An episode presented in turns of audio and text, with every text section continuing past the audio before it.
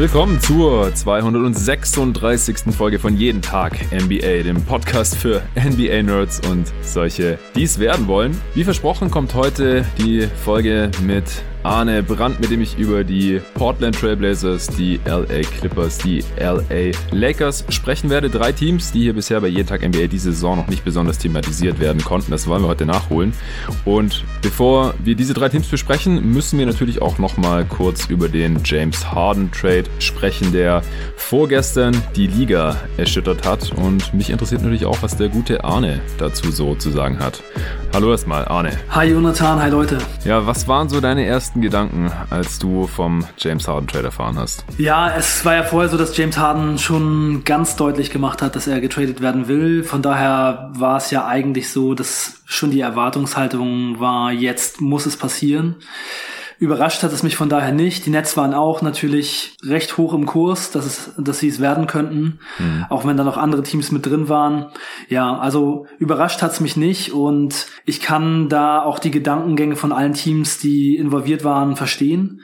Und ich muss dich erstmal loben, ich fand deinen Pod richtig gut. Danke, Mann. Also tip-top Podcast und ich habe mich auch äh, so ein bisschen gefragt, wann kommt der Pod und auch gedacht, na, könntest du nicht den Pod vielleicht ein bisschen früher rausschießen, so wie auch manche das gefordert hatten, so Emergency-mäßig. Aber ich fand es ziemlich gut, dass du ähm, das richtig gut vorbereitet hast und dann so ein, so ein gutes Ding daraus gemacht hast.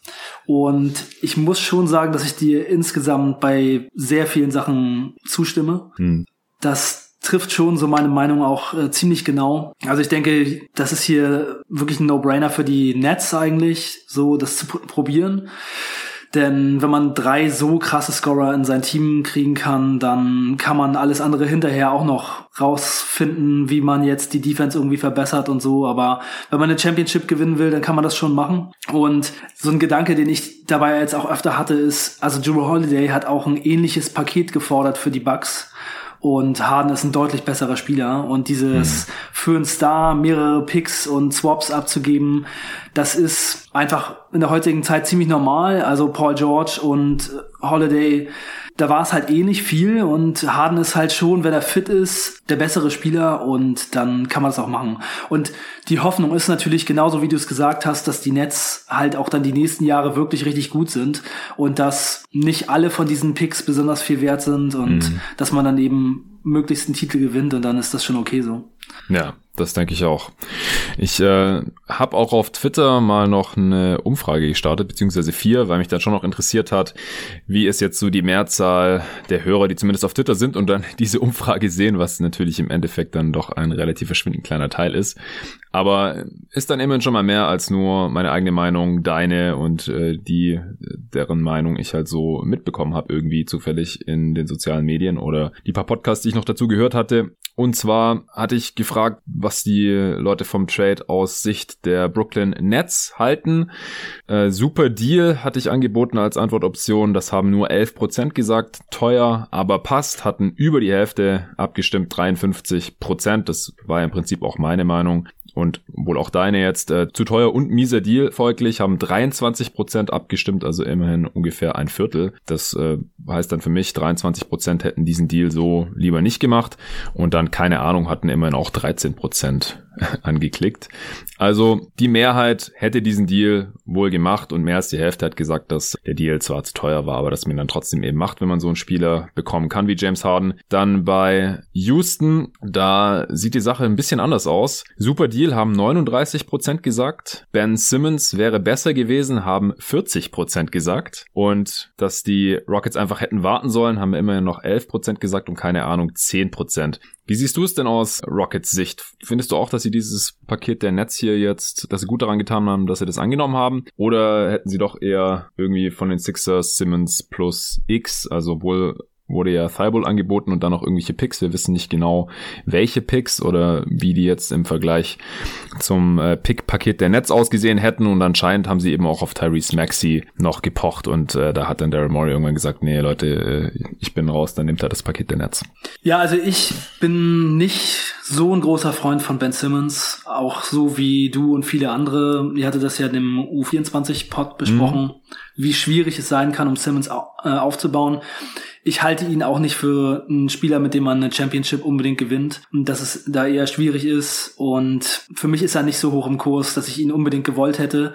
Und ich muss sagen, den Deal so für die Rockets finde ich eigentlich sehr gut. Ich bin ja kein Betting Man, aber ich finde die Wette darauf, dass die Nets vielleicht in irgendeiner Weise implodieren und dass KD mit seinem Achillessehnenriss vielleicht doch Probleme bekommt in den nächsten Jahren, dass Harden vielleicht, ähm, weil er sich nicht so gut in Form hält oder bisschen was verliert, vielleicht nicht mehr der alte ist, oder dass Kyrie vielleicht äh, seine Ankündigung wahrmacht, die er mal im Richard Jefferson Pod vor ein paar Jahren gemacht hat, dass er die Lauren Hill der NBA ist, finde ich auch einen ganz guten, äh, eine ganz gute Aussage irgendwie und mit 30 in Rente geht.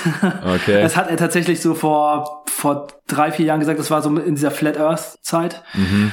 Ähm, also darauf zu wetten, ähm, dass das nicht funktioniert, finde ich eigentlich schon ganz ähm, spannend, so aus Rockets Sicht. Ich finde es also verlockender zu sagen, die, die Nets sind vielleicht in drei, vier Jahren nicht mehr das Top-Team als jetzt irgendwie zum Beispiel die Bucks, weil ähm, mit Antetokounmpo ist das schon eine ziemlich hohe Wahrscheinlichkeit. Klar, bei den Nets, wenn sie alle fit bleiben und da bleiben und Bock haben auch, aber also ich kann den Gedanken schon nachvollziehen. Ich hätte es, glaube ich, auch so gemacht. Ja, Janis ist einfach noch deutlich jünger und wenn Kyrie dann in zwei Jahren in Rente geht, wenn ja auch sein Vertrag dann ausläuft, also in anderthalb Jahren jetzt nur noch, dann im Sommer von 2022 kann er aussteigen. Da wäre er dann, glaube ich, schon 30, also jetzt seine Age 28 Season. Das würde ja dann passen. Vielleicht hängt er dann noch die letzte Saison dran, seine Player Option. Und wenn er dann weg ist, dann fehlt halt schon mal einer von den dreien. Und das ist auch noch der jüngste, wie ich ja auch dann gestern ausführlich erklärt habe. Äh, KD dann schon 34, Harden 33. Dann kann es schon sein, dass diese Picks dann halt irgendwann mal relativ äh, wertvoll werden. Ja, ja, also was, was natürlich so ein bisschen dagegen spricht, ist, wie du es ja auch im Pod gesagt hattest, dass die Nets einen Owner haben, der einfach alles ins Team reinsteckt und bereit ist, unendlich viel für den Kader zu bezahlen. Das ist natürlich sowas, was so ein bisschen dagegen spricht. Da könnten sie dann vielleicht trotzdem auch noch ein gutes Team behalten. Und noch ein Satz, was ich noch eben zu den äh, Nets sagen wollte und auch zu Harden. Ich habe jetzt gerade das erste Spiel bei der Recherche für diesen Pod hier von Harden komplett gesehen und ich hatte vorher schon viele Highlights und so gesehen, aber mhm. einfach nochmal gedacht, wie, wie schwer er gerade aussieht und wie doll er out of shape ist. Also es ist schon ein bisschen bedenklich. Und habe dann einfach nochmal von 2018 mir dieses, diesen ähm, 60 Punkte Triple-Double angeguckt. Einfach so äh, zwischen den beiden Spielen jetzt gegen die Lakers und vor zwei Jahren dieses Spiel äh, hin und her geklickt und wie anders Hardens Körper da aussieht und wie, mm. wie krass das ist, wie er sich verändert hat. Also es ist schon, es ist schon sehr bedenklich. Also selbst wenn er weg wollte und selbst wenn er die Rockets größtmöglich unter Druck setzen wollte, also so out of shape zu sein, wie er es gerade ist. Und er hat natürlich im ersten Spiel 44 und 17 gemacht. Ja, das, ich wollte gerade fragen, war das das Spiel gegen Portland oder jetzt eins gegen die Lakers? gegen die Lakers, ja, ja. Aber ja, ich meine, der, also klar kann er das immer noch machen, aber er ist schon deftig out of shape. Also das ist schon, der, die müssen ihn eigentlich erstmal noch mal so ein bisschen auf die Each schicken und eigentlich braucht er wahrscheinlich noch mal einen Monat ähm, jetzt so eine Art Training Camp. Mhm. Also es ist schon toll. Also das ist schon und auch was er jetzt so gemacht hat, ist schon ziemlich unterirdisch, finde ich so, ähm, für die, für die Rockets und für die Fans und so. Er war da halt schon der absolute Franchise-Cornerstone und sich dann so zu verabschieden. Ja, du hast es ja auch gesagt, das ist ein bisschen Vince Carter-like, aber der hat halt einfach nur schlecht gespielt und hat dann halt bei den Nets hinterher direkt losgelegt. Ähm, ja, war auch bei den Nets, genau. Ja. Oh, ich habe mich gerade schon über meine eigenen Worte gewundert, aber es war tatsächlich auch bei den Nets, ja, ja. Genau, die Nets holen sich dann immer die Leute, die, die ähm, unbedingt weg wollen anscheinend. Ja, anscheinend. Ja, aber der hat dann halt gleich richtig losgelegt. Ne? Der hatte dann bei Toronto irgendwie mit schlechten Quoten und ohne Effort 19 Punkte im Schnitt und hat dann gleich 27, 28 Punkte im Schnitt gemacht. Kann sein, dass es bei Harden auch so wird, aber da muss auf jeden Fall einiges runter. Aber die ganzen Witze, die man so sieht bei Twitter und so weiter, die sprechen ja dann auch schon für sich.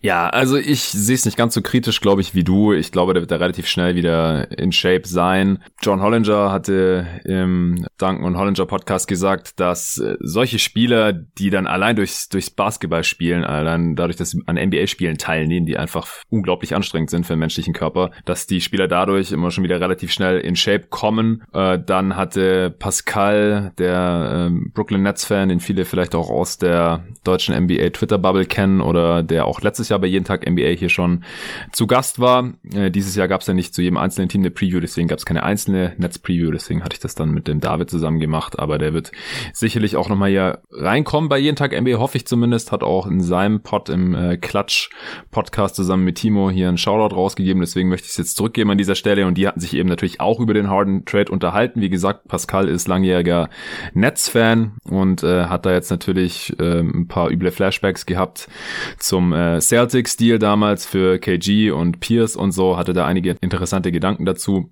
Unterm Strich findet er, glaube ich, aber auch gut, dass Harden jetzt da ist. Und der hatte eben auch gesagt, der setzt sich auch viel mit Ernährung und Bodybuilding und solchen Sachen auseinander. Und er hat gesagt, es sieht für ihn fast so aus, als ob Harden so aussehen wollte. Also er meinte, man kann eigentlich als Athlet fast unmöglich so aussehen, so einen Körper haben, also eine Plauze haben, äh, wenn man das nicht quasi will oder absichtlich macht. Fand ich interessant, hatte ich noch nicht drüber nachgedacht. Ich weiß nicht, ob es letztendlich so ist, aber ich kann mir schon vorstellen, dass so ein bisschen in die Richtung geht. Also dass Harden sich jetzt schon extrem gehen lassen hat. Ja. Und ich glaube, dass er dann schon in 0, nix wieder fit genug ist zumindest. Und ich bin mir auch ziemlich sicher, dass, dass der jetzt in Brooklyn schon innerhalb des ersten Monats ein paar krasse Games raushauen wird. Einfach so, weil er es kann. Ja, natürlich, das glaube ich auch. Aber es ist halt schon auf jeden Fall krass, ihn so out of shape zu sehen, wenn man das mit seiner Zeit, wo er MVP geworden ist, vergleicht. Mm. Klar, aber natürlich, ich meine, das ist ja auch im Grunde genommen clever, wenn man nur noch weg will und für das Team auch, ja. bei dem man spielt, keine Sympathien mehr hat. Für ihn wäre es natürlich auch generell positiv, wenn das Team, zu dem er kommt, so wenig wie möglich abgibt, weil das ist seine neue Klar. Franchise und wenn die irgendwelche Picks behalten, dann ist das potenziell für ihn halt gut. Von daher hat er sich jetzt natürlich so schlecht gezeigt, wie es irgendwie möglich ist, ohne halt gar nichts zu machen. und klar, wahrscheinlich sitzt er jetzt schon irgendwie auf dem Cardio-Bike und bringt bringt sich in Form. Und er wird sicherlich diese Saison auch gut spielen. Da bin ich mir auch ziemlich, ziemlich sicher. Ja. Ähm, noch kurz abschließend, natürlich gab es noch eine Umfrage zum Trade aus Indianas Sicht. Da haben 74% für Super Deal abgestimmt, nur 9% dafür, dass sie Oladipo hätten halten sollen, 7%, dass sie noch hätten warten sollen mit einem Trade oder Depos und 10% für keine Ahnung. Also relativ eindeutiges Ergebnis. Ich weiß nicht, hast du da eine andere Meinung? Findest du es auch gut für die Pacers? Oh, ich finde 100% für die Pacers. Mir gefällt es richtig gut. Sowieso, ich finde die Pacers diese Saison super cool. Wir haben ja auch die Preview gemacht. Ich mag ja. die Pacers sowieso immer irgendwie. Ich bin früher Reggie Miller Fan gewesen und ich habe ähm, auch ein Trikot von Miller und eine yes. Warm-up-Jacket von den Pacers aus den 90ern, die ich immer rocke. Und wenn die Pacers gut sind, freue ich mich und ich mag das Team total gerne. Und Oladipo war wirklich der einzige Faktor, wo ich so gedacht habe, ah, das könnte problematisch werden. Mhm. Ich traue seinem Körper nicht mehr so richtig und er ist auch unzufrieden. Die wollten ihm keine Verlängerung geben. Die ja. mussten irgendwas machen. Sie hätten ihn wahrscheinlich, wenn sie keinen Trade eingefädelt hätten, irgendwann einfach für gar nichts verloren. Von daher ist das einfach perfekt gelaufen und Caris LeVert bei den Pacers finde ich echt super gut. Nice. Ja, dann zu guter Letzt noch Cleveland. Da haben 75% für Super Deal gestimmt, 19% für geht so, 5% dafür, dass das zu teuer war für Jared Allen und nur 1% hatten keine Ahnung. Also da ist vielleicht am einfachsten zu bewerten gewesen. Ich denke auch, äh, das ist relativ eindeutig, oder? Dass sie da Jared Allen relativ günstig abgreifen konnten. Ja, auf jeden Fall. Vor allem, weil die Nets nie Jared Allen wirklich so richtig eingesetzt haben und gewürdigt haben. Also ich fand ja den DeAndre Jordan Deal Deal, 40 Millionen für vier Jahre sowieso, völlig absurd. Und generell auch so dieses, die Stars sagen, wir wollen den Spieler und dann gibt das Team ihm den Deal, obwohl er bei weitem nicht so viel Geld wert ist. Und dann nimmt er auch noch einen jungen Spieler, der viel mehr Potenzial auch für die Zukunft hat, noch den Spot weg. Also ja, es ist für Jared Allen wahrscheinlich ganz gut. Und ich glaube, dass er viel mehr machen kann als das, was er in Brooklyn gezeigt hat. Und er passt viel besser zur Timeline von den jungen Spielern. Ja, ja ich finde es für die Cavs gut und jetzt wird natürlich interessant, was sie mit den ganzen Bigs machen, die sie im Kader haben, aber vielleicht können die Raptors davon einen gebrauchen. Ja, das ist jetzt halt erstmal spannend. Also können oder wollen sie Drummond irgendwie abgeben? Äh, McGee äh, ist jetzt natürlich auch irgendwie überflüssig geworden. Vielleicht äh, können die Blazers den gebrauchen, über die wir gleich noch sprechen jetzt, nachdem mm, Yusuf Nukic auch, sich verletzt hat. Ja, ja, genau. Also wahrscheinlich gibt's dann auch Folgetrades für die Cavs, denn ich denke, Jared Allen, äh, wenn er jetzt irgendwie nur Backup Center ist hier in seinem Contract Year, dann ist es kein so toller Start in diese Beziehung. Aber das werden wir auf jeden Fall im Auge behalten. Ich meine allein schon, dass sie jetzt hier die Chance haben, Jared Allen dann im Sommer als Restricted Free Agent zu halten koste es, was es wolle sozusagen und er halt auf derselben Timeline ist wie Sexton und Garland und Okoro und äh, Porter Jr., die jüngeren Spieler, die sie jetzt haben, da passt er halt dann schon konzeptionell ziemlich gut in den Kader rein. Ja, ja, den können sie gut gebrauchen. Ja. Ja, noch kurzes Update zu Kyrie Irving. Da hatte ich ja gestern noch ein paar Bedenken, einfach aufgrund dieser Berichte, die es da gab. Keiner weiß, wo er ist und wann er wieder kommt und ob der noch Bock hat und so. Also er hat anscheinend noch Bock, er kommt jetzt auch zurück, er ist schon in dieser fünf Tage Quarantäne, nachdem er am Wochenende ja Geburtstag gefeiert hat mit seiner Familie und da gab es ja auch Videos von, wie er ohne Maske auf der Party ist und sowas. Alles nicht so cool und natürlich halt auch illegal bezüglich der äh, Corona-Regeln, äh, Corona-Sicherheitsprotokolle. Der NBA, die fanden es jetzt auch nicht so cool und haben ihm 50.000 Dollar Strafe gegeben und die äh, Nets werden ihm jetzt auch das Gehalt abziehen für die zwei Spiele, die er dadurch verpassen wird, dass er jetzt eben diese fünf Tage in Quarantäne war oder noch ist. Bis zum Wochenende am Samstag könnte er spielen. Dann könnte auch Harden schon spielen, wenn dann alle Medicals durch sind und die Trades offiziell geworden sind. Durant ist ja auch wieder fit. Das heißt, wir sehen die drei dann zusammen wahrscheinlich zum ersten Mal Samstag auf Sonntag gegen die Orlando Magic. Dieses Gehalt für diese zwei Spiele, das Irving dann verliert. 817.000 Dollar. Äh, wow. da, da also fast 900.000 Dollar für den Geburtstag von seiner Schwester. Ja, 817, 17, aber ja. 8, ja, aber da kommen ja die 50.000 die 50.000 so, Dollar kommen ja auch noch dazu. Richtig, genau. Also insgesamt äh, hat er sich das 867.000 Dollar kosten lassen. Da sieht man auch mal wieder, was diese Typen halt für ein Spiel bekommen. Ja, der bekommt halt über 400.000 Dollar pro Spiel. Äh, das ist schon ziemlich heftig. Aber gut, klar, ich meine, die Spieler äh, verdienen es ja auch, denn äh, sie sind ja auch letztendlich die für den Umsatz dieser Liga sorgen und deswegen bekommen sie auch die Hälfte von diesem Umsatz und dann wird es natürlich umverteilt auf die Stars. Das ist schon in Ordnung so. Ich finde es auch in Ordnung, dass er dafür jetzt bestraft wird, denn es ist einfach nicht cool, während alle seine Kollegen sich an die Auflagen halten und schauen, dass sie äh, sich nicht, nicht anstecken und nicht äh, dieses Virus in die Liga einschleppen, damit es irgendwie weitergehen kann. Und er macht Party und bleibt einfach irgendwie weg und keiner weiß Bescheid. Das ist schon eine ziemlich uncoole Nummer eigentlich im Endeffekt. Und ja. äh, entsprechend wird er hier jetzt auch dafür belangt. Aber das Positive aus dieser ganzen Geschichte ist jetzt, was man rausziehen kann, ist, dass er auf jeden Fall wieder Basketball spielen wird, denn das wurde ja auch schon angezweifelt und du hattest ja vorhin auch schon gesagt, er hat ja auch schon mal gesagt, er kann sich vorstellen, früh in Rente zu gehen und solche Sachen. Also so 100% sicher kann man sich halt bei Irving leider nie sein, was in seinem Kopf vorgeht. Ja, da waren, also es war nicht das Verrückteste, was er gesagt hat, er ist die Lauren Hill der NBA. Da kommt schon eine Menge komisches Zeug, wenn Kyrie Irving den Mund aufmacht, aber mhm. ja, so ist er halt. Ne? So ist er halt. Wir sind auf jeden Fall gespannt, äh, was da dann bei den Brooklyn Nets gehen kann. Und ich bin auch wirklich gespannt auf die ersten paar Games, werde ich mir auf jeden Fall reinziehen und dann hier im Podcast auch früher oder später garantiert wieder drüber sprechen. Ja, wir müssen auf jeden Fall über diese drei Teams jetzt gleich sprechen. Vorher gibt's noch mal ein paar Shoutouts, denn die letzten Tage sind wieder einige Supporter dazugekommen, was natürlich super cool ist und mich auch sehr, sehr freut und sehr wichtig ist, damit dieses Projekt jeden Tag NBA auch langfristig funktionieren kann. Denn äh, diesen Monat jetzt zum Beispiel im Januar habe ich äh, relativ wenig Sponsoren. Äh, der mein Müsli-Deal, der lief ja noch bis heute. Mal schauen, was da so bei rumgekommen ist. Und jetzt die nächsten paar Folgen, da äh, passiert erstmal nicht mehr so viel mit Sponsoren. Und umso mehr bin ich natürlich angewiesen auf die ganzen lieben Supporter und die drei Supporterinnen auch natürlich, die bei steadyhq.com slash jeden Tag NBA schon am Start sind und sich für eins der drei Supporter-Pakete entschieden haben. Als Bankspieler ist neu dabei der Stefan Underwood. Herzlich willkommen im Team. Vielen Dank. Einen neuen Starter haben wir auch noch, und zwar den Sandro Preisinger. Vielen, vielen Dank dir. Und gleich zwei neue All-Stars und einen, der auf All-Star abgegradet hat sozusagen. Die zwei neuen Jungs sind der Christian Haushälter, auch schon jahrelanger Hörer von Jeden Tag NBA und davor Go to Guys Wired, wie er mir auch geschrieben hat, hat sich auch für ja hunderte Stunden Podcast bei mir bedankt. Finde ich echt cool, dass die Leute so echt seit Jahren schon irgendwie am Start sind. Und der Bastian Jüngst ist auch dabei als All-Star jetzt im Team jeden Tag NBA und der Paul Nachtigall, der hat sich ein Upgrade gegönnt und hat mir auch Bescheid gesagt. Und ansonsten bekomme ich das gar nicht mit, hatte ich ja auch schon mal gesagt, also Jungs oder auch Mädels, wenn ihr euch entschließt, ich werde jetzt im Monat anstatt drei Euro fünf Euro spenden oder anstatt fünf Euro zehn Euro, äh, dann freut mich das natürlich, wenn ihr das macht, aber ich bekomme keine automatische Nachricht, wie wenn ihr euch jetzt als Supporter neu registriert bei Steady. Deswegen gebt mir gerne Bescheid, dann äh, bekomme ich das auch mit. Und der Paul hat mir auch dazu geschrieben, das möchte ich hier kurz vorlesen. Hi Jonathan, ich wollte dir nur kurz mitteilen, dass ich dich ab sofort mit einer All-Star-Mitgliedschaft unterstütze. Du hast es in dem bisherigen Jahr geschafft, mich mehr als nur zu überzeugen und zu begeistern. Von einem Ergänzungspodcast hin zum Hauptpodcast. Ich gönne mir jede Folge, teils mehrfach, um die Analysen ebenfalls besser durchdenken und nachvollziehen zu können. Bitte bleib am Ball. Auf meinen Assist kannst du vertrauen. Alles Gute für die Zukunft. Ja, vielen, vielen Dank dir, Paul.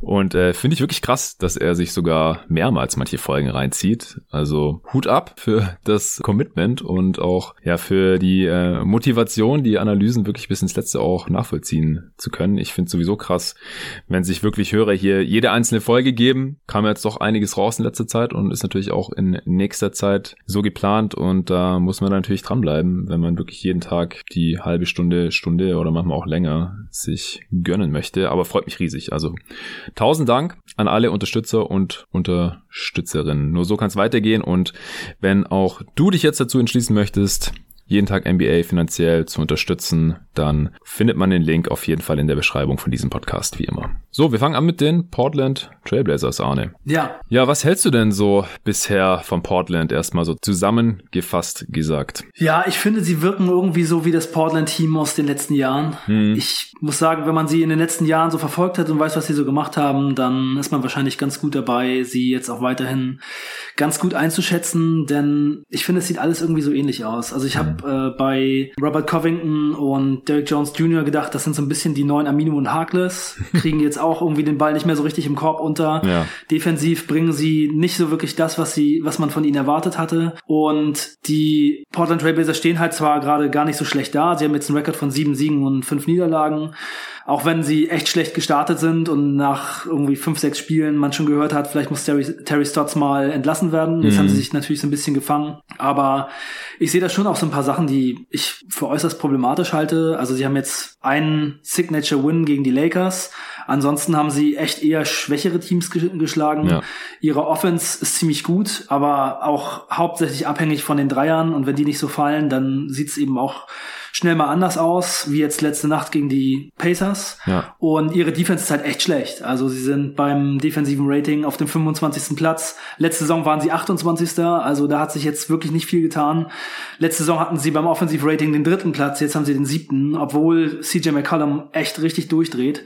Ja. Und sie haben halt viele Spieler im Kader, die entweder defensiv ganz gut sind, aber der Impact ist nicht spürbar oder halt defensiv richtig schlecht wie Kanter und Carmelo Anthony, wo es halt direkt den Bach untergeht. Und jetzt hat sich letzte Nacht hat Yusuf Nurkic gegen die Pacers die Hand gebrochen nach 20 Minuten. Ja. Und er fällt vier bis sechs Wochen aus, wenn er keine OP braucht. Wenn er eine OP braucht, wahrscheinlich sogar noch ein bisschen länger. Also das Handgelenk hat er sich gebrochen, genau. Ja. Und äh, jetzt muss Kanter starten und der Backup ist dann eben ähm, Harry Giles und das sieht echt schlecht aus. Also damit wird die Defense dann vielleicht sogar Platz 30. Denn die Lineups mit Kanter bisher sind, sind richtig schlecht. Ja. Und das könnte schon übel werden. Also ich glaube, die Verletzung von Nurkic könnte vielleicht sogar schon bedeuten, dass so ein bisschen die Playoff-Spots außer Reichweite geraten jetzt in den nächsten Wochen. Also mhm. mit Nurkic, Covington, Jones, McCollum und Lillard sind sie echt okay. Also da haben sie ein Net-Rating von plus 5,5 in 395 Possessions. Aber mit Kanter auf dem Feld sind sie halt defensiv wirklich unterirdisch. Und auch wenn es Leute gibt, die sagen, Enes Kanter, der räumt auf, legt Stats auf, holt Rebounds und das kann man in manchen Matchups auf jeden Fall mal gebrauchen. Aber gegen viele Teams geht man damit halt baden. Und Carmelo ja. Anthony noch dazu, der auch relativ viele Minuten kriegt. Also ich sehe es eher kritisch und das, obwohl McCollum bisher wirklich quasi spielt wie Damian Lillard, vielleicht sogar noch ein bisschen besser. ja, das habe ich auch gedacht. Also allgemein, ich finde, das äh, kann man wirklich sagen, bei den Blazers irgendwie alles schon mal da gewesen. Ja, äh, Top 5 Offense, äh, Flop 5 Defense, also auf Clean the Glass, wo die Garbage Time rausgerechnet ist, haben sie die fünf beste Offense und die fünf schlechteste Defense. Und ja, Nurkic mal wieder verletzt, mal wieder was gebrochen, zum Glück diesmal kein Bein, aber halt das Handgelenk und dann rückt Kanter wieder nach, der dann den ja, Starter spielen muss. Hatten wir alles schon mal vor zwei Jahren ziemlich genau so. Wir haben zwei äh, Flügelverteidiger, die den Korb ums Verrecken nicht treffen, obwohl ja. Covington das ja eigentlich schon mal viel besser gemacht hat letztes Jahr bei den Rockets. Mittlerweile trifft er 33 Prozent seiner Dreier, also hat sich schon so leicht erholt, aber auch nur 33 Prozent mhm. aus dem Feld. Keine sieben Punkte pro Spiel, 6,8. Ja. Genauso viel oder wenig wie Derrick Jones, der letztes Jahr bei den Heat auch noch mehr gezeigt hat, obwohl er dort weniger gespielt hat. Also die sind beide bisher echt offensiv ziemlich enttäuschend. Wenn halt Lillard und McCollum nicht so frei drehen würden und so viel scoren würden, die machen halt halt jeweils ungefähr 27 Punkte pro Spiel. McCollum gerade sogar noch ein bisschen mehr als Lillard, wie du gerade schon angedeutet hast. McCollum 27,6, Lillard 26,9 und dann die drittmeisten Punkte macht schon Carmelo Anthony mit 12.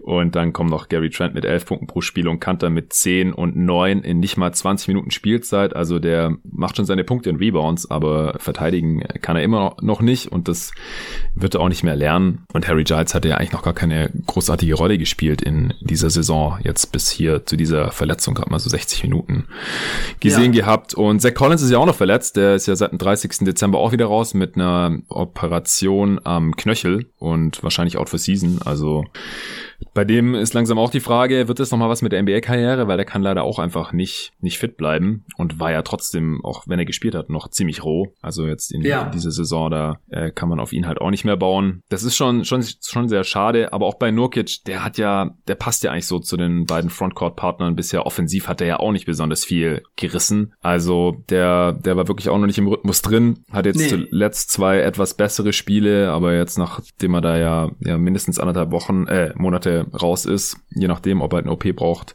oder nicht, äh, dann muss er auch erstmal wieder reinkommen. Aber der, der war auch total ineffizient, äh, Korb nicht getroffen und defensiv konnte das Team halt auch nicht so stabilisieren, wie er das in der Vergangenheit nee. schon gezeigt hat. Also ja, wie gesagt, alles schon mal irgendwie da gewesen, nur dass sie jetzt defensiv eigentlich schon vor Nurkics Verletzung sehr enttäuschend waren und es wird jetzt nicht besser werden. Ja.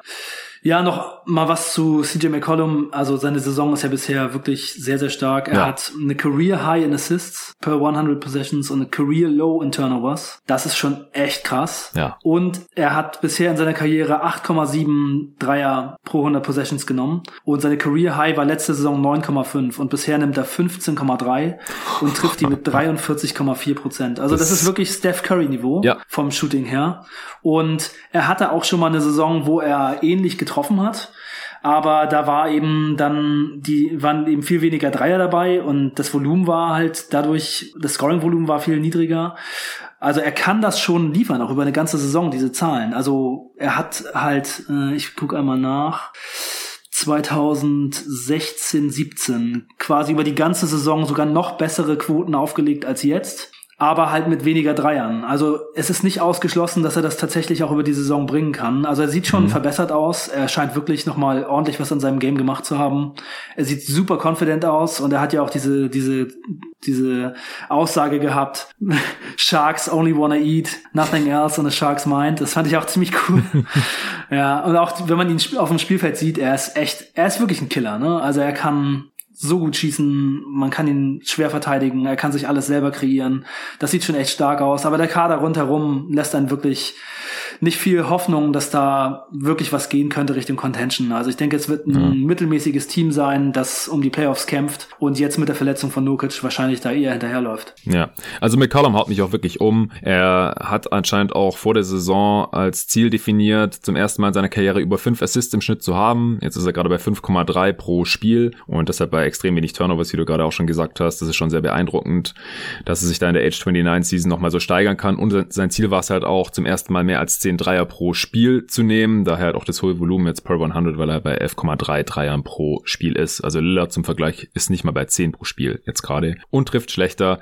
Normalerweise wird halt auch der bessere Guard Defender oder Perimeter Defender auf Lillard abgestellt. Das kommt McCollum natürlich zugute. Aber mal sehen, wenn es so weiterläuft, dann werden es die gegnerischen Teams vielleicht auch bald andersrum machen. Denn äh, McCollum ist aktuell der höhere Volumen-Scorer und äh, sogar auch effizienter. Also Offensivrating 127, Lillard 121, der noch nicht wieder auf dem Niveau der letzten Saison ganz performt. Also der hat jetzt auch ein krasses Game gehabt. Gegen Sacramento, ja. Ja, mit über 40 Punkten. Aber ja, sie hatten jetzt halt vier Spiele gewonnen. Das waren aber auch alles äh, eher schwächere Gegner. Und jetzt letzte Nacht gegen die äh, Pacers gab es ja dann auch eine richtig üble Klatsche. Also ich sehe das ähnlich wie du. Ich denke, im Endeffekt könnte die Saison wieder sehr, sehr ähnlich laufen wie die letzte. Gerade jetzt dadurch, dass Nurkic halt fehlt. Davor war ich noch ein bisschen optimistischer gestimmt und da ja. waren sie auch gerade mal so bei einem plus 0,6 Net Rating. Also auf die Saison gerechnet dann halt irgendwie so ein 500 Team, vielleicht ein bisschen besser. McCollum hatte auch gesagt, er will nicht wieder ins Play-In-Tournament und da um die Playoffs spielen und deswegen hat er jetzt hier losgelegt wie die Feuerwehr. Er ist auch ein Spieler, der sonst immer echt schlecht in die Saison gekommen ist und dann sich halt so im Lauf der Saison immer weiter gesteigert hat. Und äh, dieses Jahr hat er sich halt mal anders auf die Saison vorbereitet, hat sich diese Ziele da gesteckt und so weiter und äh, hat auch irgendwie sein Mindset geändert, das du ja auch gerade schon angesprochen hast und Jetzt haben die Blazers halt wieder irgendwie nichts davon, weil halt außer ihm und bei Lillard offensiv nicht besonders viel geht. Reicht immer noch für eine Top 5 Offense, was krass ist.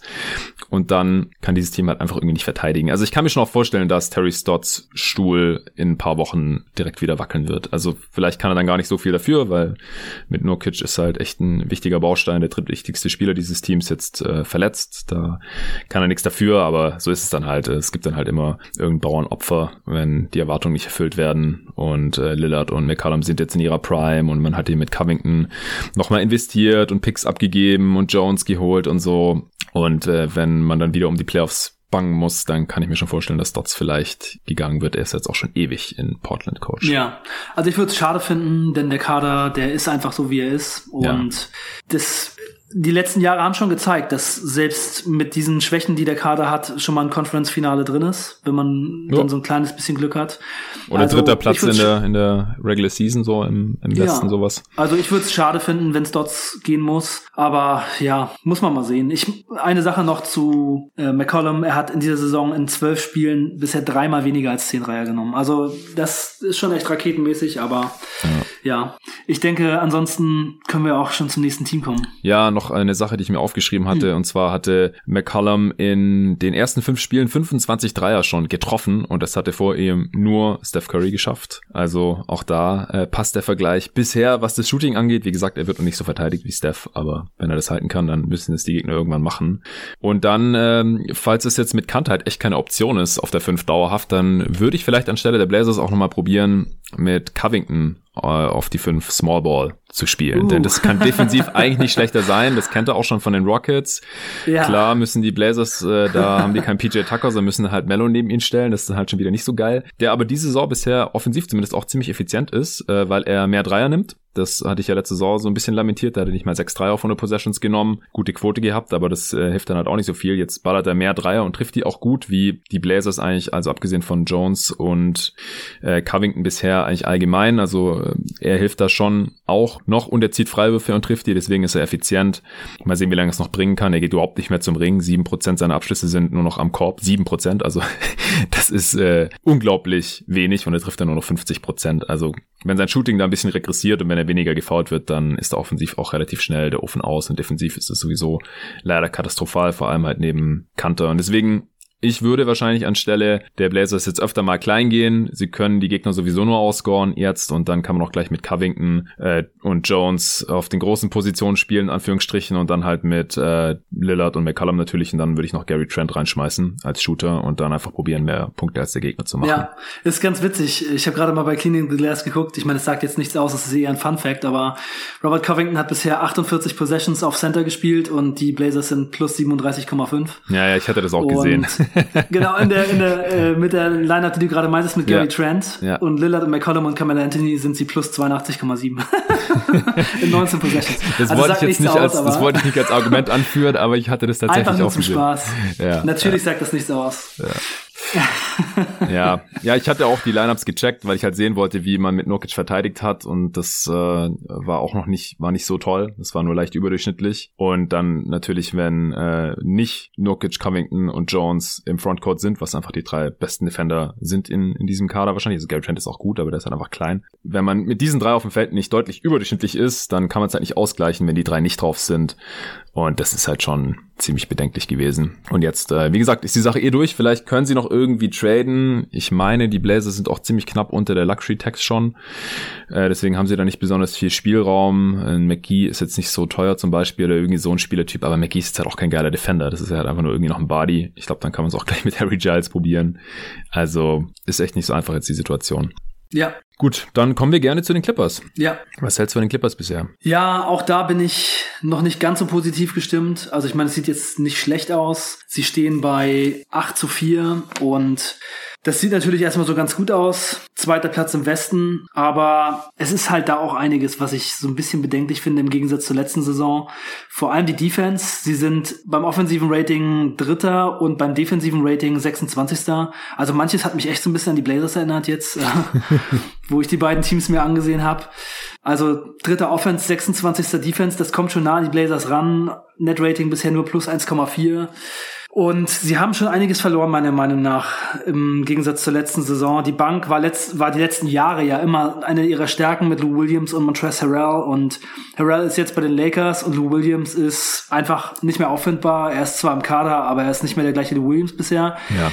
Also die Clippers müssen echt hoffen, dass das nochmal irgendwie kommt, denn er spielt mittlerweile nicht mehr wie Lou Williams, sondern wie einfach ein normaler Mensch. Ähm, er macht nicht mehr diese krassen Scoring-Zahlen in wenig Minuten. Das ist schon ein bisschen enttäuschend und die Bank ist bisher eine der schwächsten in der Liga und sie haben einfach mit Paul George und Kawhi Leonard zwei richtig krasse Spieler, zwei richtig krasse Scorer und im Idealfall auch gute Defender. Aber die müssen halt in diesem Kader, so wie es bisher steht, einfach ein bisschen zu viel machen für mein Empfinden. Also mhm. sie spielen beide einen richtig guten Ball und haben auch jetzt nicht so besonders viel ausgesetzt. Kawhi zwei Spiele und PG eins. Aber naja, wenn die beiden nicht scoren, dann kommt halt nicht mehr so besonders viel nach. Die Bank ist echt ohne Punch. Also ich würde sagen, bisher echt die schlechteste Bank der Liga. Und das ist schon bedenklich, ne? Wenn man da sieht, wie sie letzte Saison die beiden geschont haben und dann Harrell und Lou Williams von der Bank mit über 18 Punkten im Schnitt, das haben sie jetzt einfach nicht mehr. Ja. Kennard ist bisher recht enttäuschend. Wenn sie Batum nicht noch aus dem Hut gezaubert hätten, dann würde es noch schlechter aussehen. also ich finde das Team jetzt echt so ein bisschen saft- und kraftlos, ein bisschen dünn. Die Spiele, die ich gesehen habe, da fand ich auch den defensiven Impact von George und äh, Leonard recht schwach. Also sie verteidigen nicht den besten Spieler vom gegnerischen Team, noch nicht mal, wenn die heiß laufen, gegen die Bulls mit Zach Levine mhm. oder auch gegen die Pelicans mit Nikhil Alexander Walker, der ihn da 37 eingeschenkt hat. Die machen das dann halt irgendwie gegen Patrick Beverly, der immer anders heißt ist. Oder Patrick Beverly verteidigt dann eben Brandon Ingram und so weiter. Ja, oder Batum. Ja, ich, der darf auch mal Oder Batum, Batum mhm. darf auch mal ran, genau. Ja, ich finde, es sieht irgendwie im Moment so ein bisschen aus, als wenn sie etwas zu wenig Unterstützung haben für die beiden und dass die Workload jetzt schon in der Regular Season recht hoch ist. Und defensiv finde ich auch teilweise, dass sie dann eben so recht lasch an der Dreierlinie verteidigen und äh, ziemlich viel müssen irgendwie Ibaka und Subac absinken. Die Pick and Rolls gehen immer direkt in die Zone und da ist alles irgendwie offen. Sie haben dann versucht, mit Reggie Jackson und Kennard und Beverly zusammenzuspielen. Das hat auch nicht funktioniert. Das haben sie jetzt gestrichen und Reggie Jackson ist aus der Rotation geflogen. Mhm. Ja, ich, ich sehe es irgendwie bisher alles nicht so richtig passend. Also da wird noch viel probiert, aber die schwache Defense ist schon echt bedenklich und ich muss sagen, mit Tyron Lue als Coach, das hat man in der Vergangenheit auch schon gesehen, dass relativ talentierte Teams in Cleveland beim defensiven Rating ganz hinten waren in der Regular Season und er hat ja noch gar nicht so viele Saisons gecoacht ja. Vielleicht ist das auch so ein bisschen eine Sache, die an ihm liegt. Drei in also Cleveland. Ich, ja, da lag es aber schon auch am Personal, finde ich. Also wir haben auch bei der letzten Answering Machine mit Nico, da kam auch die Frage, ich weiß nicht, ob du das jetzt schon hören konntest, aber da kam auch die Frage, wieso die Clippers so schlecht sind, wenn die im Team Kawhi Leonard, Paul George, Ibaka und Beverly stehen haben. Und bei Batum kann man eigentlich auch noch mit reinzählen. Und dann äh, haben Nico und ich mal geschaut und wenn die fünf auf dem Feld stehen, dann sind ja. ist die Clip Clippers Defense im 100. Percentile. Also dann haben die quasi äh, ja. verteidigen die auf beste Defense der Liga Niveau, äh, Defensivrating von 93. Aber immer wenn diese fünf nicht zusammen sind, ist es komplett ja. katastrophal. Vor allem wenn Luke Kennard drauf ist, dann ist es richtig übel. Vor allem wenn der ohne Kawhi oder Paul George spielt und das ist so schlecht, dass es eigentlich nur Outlier sein kann. Also das wird sich irgendwie noch normalisieren, glaube ich. Ich bin immer noch kein Freund davon, dass äh, Subac von der Bank kommt. Ich glaube einfach, dass das alles ein bisschen ausgeglichener wäre, wenn er starten würde. Er könnte halt einfach von den äh, Startern und von den Stars dann profitieren. Ich glaube, die Defense würde dann nicht schlechter werden. Klar, also auf Clean the Glass haben die Clippers sogar gerade die beste Offense der Liga und das liegt einfach daran, dass sie krasses Shooting haben. In, ja, vor allem in der Starting Five. Da sind einfach fünf Shooter. Ja. Das ist krank, ja. die Barker und die Quoten sind bisher unglaublich. Ja, die schießen über 40 Prozent, ähm, haben die zweitbeste Dreierquote der Liga, glaube ich. Und da trifft halt auch bisher jeder richtig krank. Vor allem Paul George, der hat bisher eine unglaubliche Shooting-Season. Wir haben gerade über McCallum gesprochen, aber Paul George ist wahrscheinlich aktuell der beste Dreischütze der Liga. Trifft über 50 Prozent äh, bei ja. acht Versuchen pro Spiel oder auf 100 Possessions sind es auch 12, fast so, also ungefähr wie McCallum.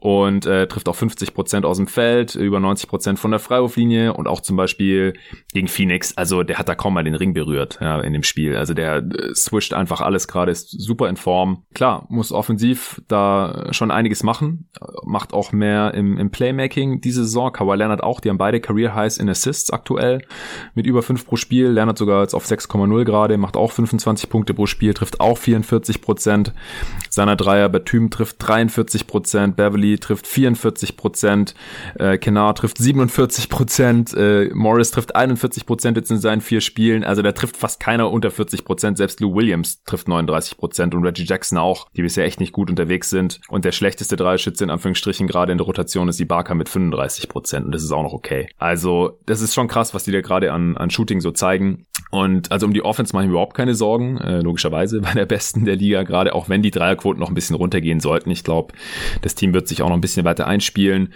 Ja, aber letzte Saison hatten sie auch die sechs beste Dreierquote. Ja, aber also das viel, ist schon ein gutes Shooting. Viel niedrigeres Volumen aber.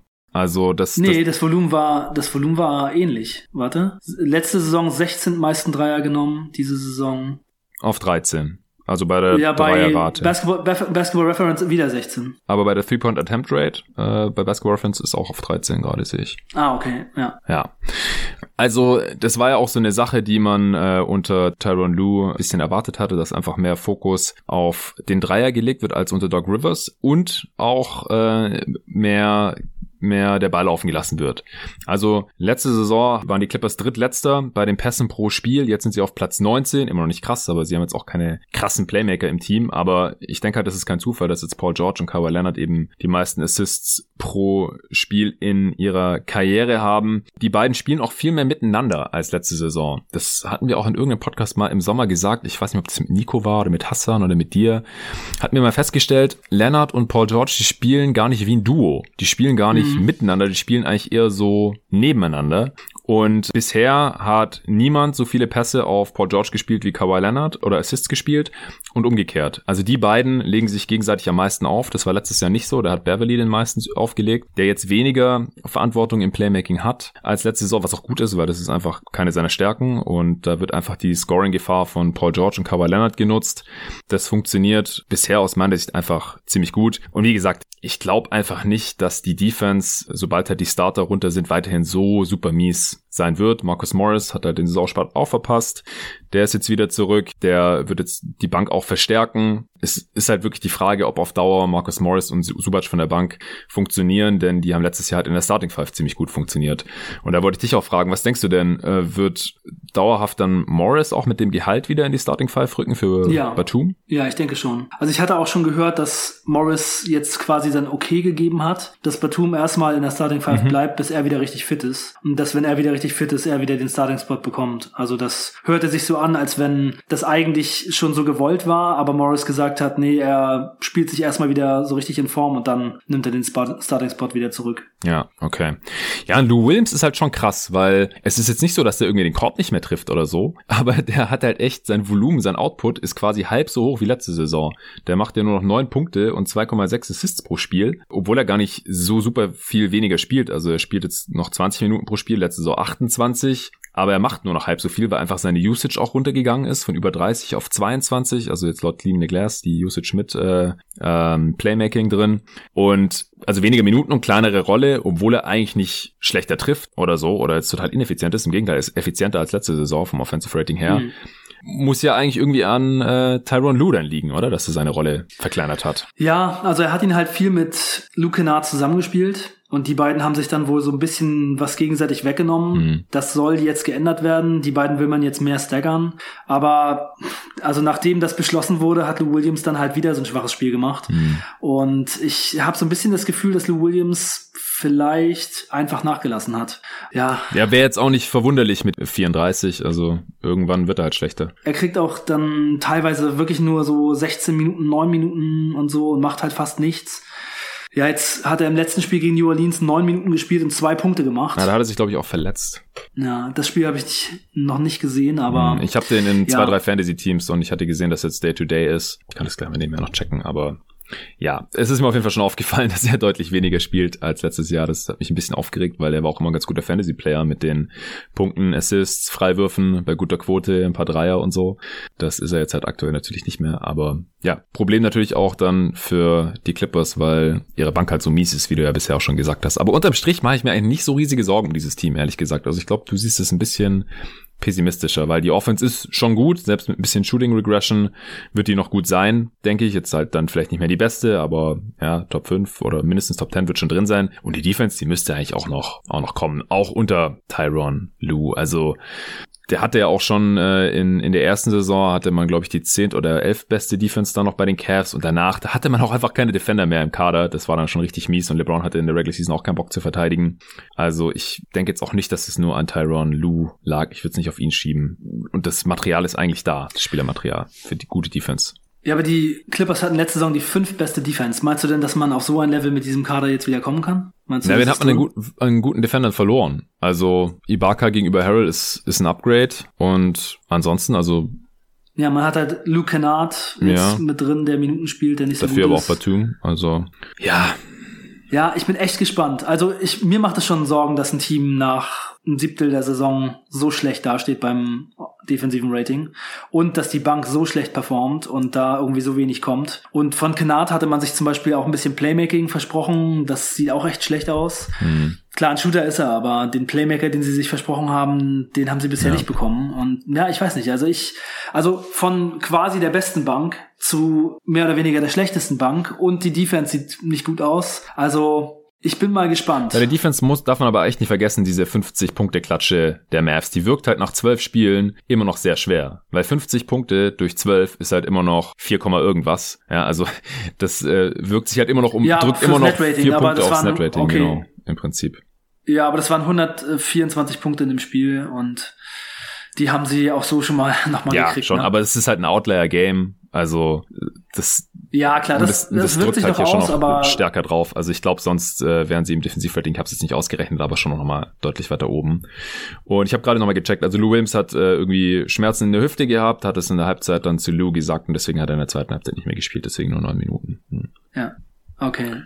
Ja, ansonsten ist mir noch aufgefallen, dass Paul George irgendwie überhaupt nicht mehr dankt. Also, wer sich erinnert, vor ein paar Jahren hat er noch irgendwie 360s in Game gezogen und solche Sachen, richtig krasse Tomahawk, Facial Dunks und sowas. Und diese Sorte noch keinen einzigen Dank gehabt. Also einmal hat er es versucht und äh, gegen, gegen wen war das nochmal? Ich habe das auf jeden Fall gesehen, aber da ist er kaum vom Boden. Ach ja, genau, da wollte er über Jordan Clarkson so in Transition stopfen gegen Utah. Und ist aber kaum über den Ring gekommen und hat dann den Ball hinten gegen den Ring gestopft. Und dann hat er es nochmal probiert gegen, ich glaube, das war gegen New Orleans oder gegen Golden State. Äh, in Traffic dann richtig krass ist er Richtung Ring und beidbeinig abgesprungen und wollte dann so Tomahawk-mäßig in reinslammen, so wie er es von früher kennt, wurde aber dabei gefoult. Also er ist jetzt schon wirklich nicht mehr der Highflyer, aber dafür trifft er halt gerade so ungefähr jeden Jumpshot. Und äh, ich hatte ja vorhin erwähnt, dass er diese ganzen Pässe jetzt immer auf Kawhi spielt und umgekehrt. Und er hat auch den ersten Alley-Oop-Pass, den überhaupt irgendjemand auf Kawhi Leonard äh, gespielt hat, also für einen Alley-Oop-Dunk, seit vier Jahren Boah. gespielt, jetzt neulich. Ja, das war gegen die Bulls. Ja. Da hat er Patrick Williams einfach mit einer Fake verladen, hat, also das war im dritten Viertel und da ist Kawhi die ganze Zeit immer über zwei Screens an der Dreierlinie gelaufen und hat den Ball bekommen und hat die ganze Zeit die Dreier reingeballert. Fünf Stück im dritten Viertel. Und dann hat das wieder angetäuscht und Patrick Williams läuft in die Richtung vom Screen und ja, er geht dann halt Backdoor und kriegt den Pass oben rüber und es war kein richtiger Dank, würde ich sagen. Es war eher so ein bisschen reinge, reingeworfen von oben so ein bisschen den Ring noch berührt, aber wenn es als Alley-Oop durchgeht, ist das für mich okay. ja, war kein krachender Alley-Oop-Slam, das muss man wirklich nee, sagen. Nee, genau, aber warum, warum ist Kawhi so ein, warum kriegt er so wenig Ja, ist ja eh nicht so der heftige Danke. Ja, also ich finde, der springt da echt immer nur so hoch, wie er gerade muss. Na, ab und zu haut er mal einen raus. Ich kann mich ein, an einen erinnern gegen Daniel Theiss, mhm. wo er den richtig in den Ring gestopft ja, aber hat. Ja, aber er springt, ja, ist aber nicht so ein Highflyer einfach, einfach nicht so ein, so ein Leaper. Ja, ja. Naja, eine Sache ist mir noch aufgefallen, dass die Pace extrem langsam geworden ist. Das ist was, was Nico und ich mhm. nicht erwartet hatten, denn dass man schneller spielen wird unter Tyron Lue als unter Doc Rivers, das hat mir eigentlich gedacht. Also genauso, dass halt mehr der Ball laufen gelassen wird und mehr Dreier genommen werden, hat mir auch gedacht, dass ein bisschen schneller gespielt wird. Aber man ist jetzt von Platz 8 in der Pace letztes Jahr auf Platz 27 runtergefallen. Also ja. bisher noch alles äh, relativ methodisch bei den Clippers. Aber für die beste Offense reicht's ja bisher trotzdem noch. Ja. Was äh, hältst du denn so unterm Strich? Die Clippers sind ja äh, Contender. Bei den Blazers haben wir gesagt, wird es schon schwierig hier mit den Playoffs und so. Was denkst du denn, wo die Clippers jetzt am Ende der Saison so stehen werden, also am Ende der Regular Season und was bedeutet das jetzt aus deiner Sicht gerade für die Playoffs auch? Ja, sie werden natürlich irgendwo im oberen Bereich der Tabelle landen, aber es würde mich nicht wundern, wenn sie nicht, also erster glaube ich nicht. Ich glaube, die ja. Lakers machen das. Über die ähm, sprechen wir gleich. Ja, aber es würde mich nicht ja, es würde mich nicht wundern, wenn sie nicht Zweiter werden. Also wenn sie vielleicht Dritter werden mhm. oder im Zweifel auch Vierter. Und ja, für die Playoffs, ich glaube schon, dass da noch eine Menge ausprobiert wird jetzt in der Regular Season, dass sie alles versuchen werden, um das bestmögliche Team dann eben ins Rennen zu schicken. Vielleicht auch nochmal ein Trade, wenn irgendwas nicht funktioniert. Sie haben da ja auf jeden Fall mit Baumer auch jemanden, der sehr bereitwillig in das Team investiert. Also ich könnte mir auch schon vorstellen, dass da nochmal was versucht wird, obwohl natürlich nicht so viel möglich ist, weil sie keine Picks mehr traden können zum Beispiel. Aber ich glaube, dass sie ein Contender sind. Ich sehe sie aber eher, naja, so in der zweiten Regel der Contender. Also ich glaube nicht, dass sie die Lakers schlagen können. Und letztes Jahr in den Playoffs haben sie halt gegen Denver ja auch echt phasenweise richtig schwach ausgesehen. Das mag an Doc Rivers gelegen haben, aber sicherlich auch in gewisser Weise am Kader. Und ich glaube, so ein paar Probleme sind vielleicht auch noch da, die sie so haben. Und ja, also ich war die letzte Saison immer der Meinung, man braucht nicht unbedingt einen Point Guard, um hier das Championship-Level zu erreichen und auf jeden Fall das Ding zu gewinnen. Aber mittlerweile sehe ich es vielleicht so ein bisschen anders. Denn auch wenn Kawhi und Paul George da Schritte nach vorne gemacht haben, ich finde, man sieht schon, dass sie das vielleicht in gewissen Phasen dann doch mhm. brauchen könnten. So eine ruhige Hand und jemanden, der das Spiel aufbaut und einfach ihnen so gewisse Dinge einfach abnimmt. Da war jetzt zum Beispiel George Hill im Gespräch, dass sie den vielleicht von den Thunder kriegen könnten. Aber ja, ist wahrscheinlich auch nicht so einfach zu haben. Und die Thunder wollen auf jeden Fall auch irgendwie wahrscheinlich mhm. Picks. Und ob da George Hill im Gespräch sein kann für die Clippers, ich glaube. Ja, vor allem ist er auch nicht so der Playmaker im Halfcourt dann. Also das können dann, glaube ich, im Zweifel Kawhi Leonard und Paul George sogar noch besser als ein George Hill wenn es um die ja, Wurst geht. Ja, das stimmt, das stimmt. Ja. ja. Ja, solche Leute wie George Hill haben sie auch eher schon im Kader, ne? Patrick ja. Beverly und Batum vielleicht auch ja. eher so ein bisschen so in ja. die Richtung. Ich denke auch, dass das Playmaking von Batum fast ein bisschen unterschätzt wird, also gerade auch gegenüber Morris, der einfach ein ziemlich schwarzes Loch ist. Also ich kann mir schon vorstellen, also eine Chance gebe ich dem Roster noch in den Playoffs ohne jetzt traditionellen Playmaking Point Guard, also einfach nur mit diesen Scoring Wings, deren Stärke noch nie das Playmaking war, aber die es jetzt einfach die Saison ein bisschen verstärkt zeigen. Und das Team ist zwar immer noch ein unterdurchschnittliches Team, was äh, Ball Movement angeht, aber halt immerhin schon mal deutlich besser als letzte Saison. Und dann muss halt Tai Lu einfach ein paar Plays aus dem Ärmel schütteln können oder halt in petto haben, was Doc Rivers offensichtlich nicht hatte, wenn halt irgendwie Kawhi es mal nicht aus der Midrange erzwingen kann oder so. Oder wenn der Dreier von Paul George dann halt mal nicht fällt auf the Dribble mit über 50 Prozent und solche Geschichten. Also das ist halt das im Endeffekt, woran es letzte Saison gehapert hat. Und ansonsten sehe ich das Team aktuell eher ein bisschen besser als letzte Saison. In der Regular Season, glaube ich auch, wird man nicht auf Platz eins kommen. Dafür sehen die Lakers gerade zu solide aus, über die wir gleich noch sprechen werden. Sie stehen jetzt gerade trotzdem auf Platz zwei im Westen mit acht und vier vor den Suns und den Jazz, die, die bei sieben und vier stehen. Es sind natürlich immer noch erst ja 11, 12, 13 Spiele, also da kann sich noch einiges tun und das Netrating hinkt da ja auch noch deutlich hinterher, aber ich sehe jetzt eigentlich gerade aktuell keinen Grund, warum ich sie jetzt anders sehen sollte als vor der Saison. Da habe ich sie auch auf Platz 2 im Westen gesehen, sowohl was äh, Playoffs dann angeht, also auch hinter den Lakers wieder und auch in der Regular Season. Ja, ja, und wenn dieses Team in die Playoffs kommt und den Titel gewinnen will, dann müssen die besten Spieler einfach besser spielen als in der ja. letzten Saison sie das getan haben. Die Clippers haben im Spiel 7 gegen die Nuggets 89 Punkte gemacht. Und es war einfach eine unterirdische Leistung. Also das ist total unterirdisch. Ich meine, selbst wenn der Trainer nicht das was macht, was man von, von ihm erwartet, da muss einfach mehr kommen von den Stars. Das war einfach viel zu wenig. Da im Spiel 7 hat Kawhi Leonard 14 Punkte gemacht. 0 von 0 Freiwürfe und Paul George hat 10 Punkte ja. gemacht, 0 von 1 Freiwurf und zusammen 4 von 18 Dreier. Also es war einfach nix. Das war gar nichts.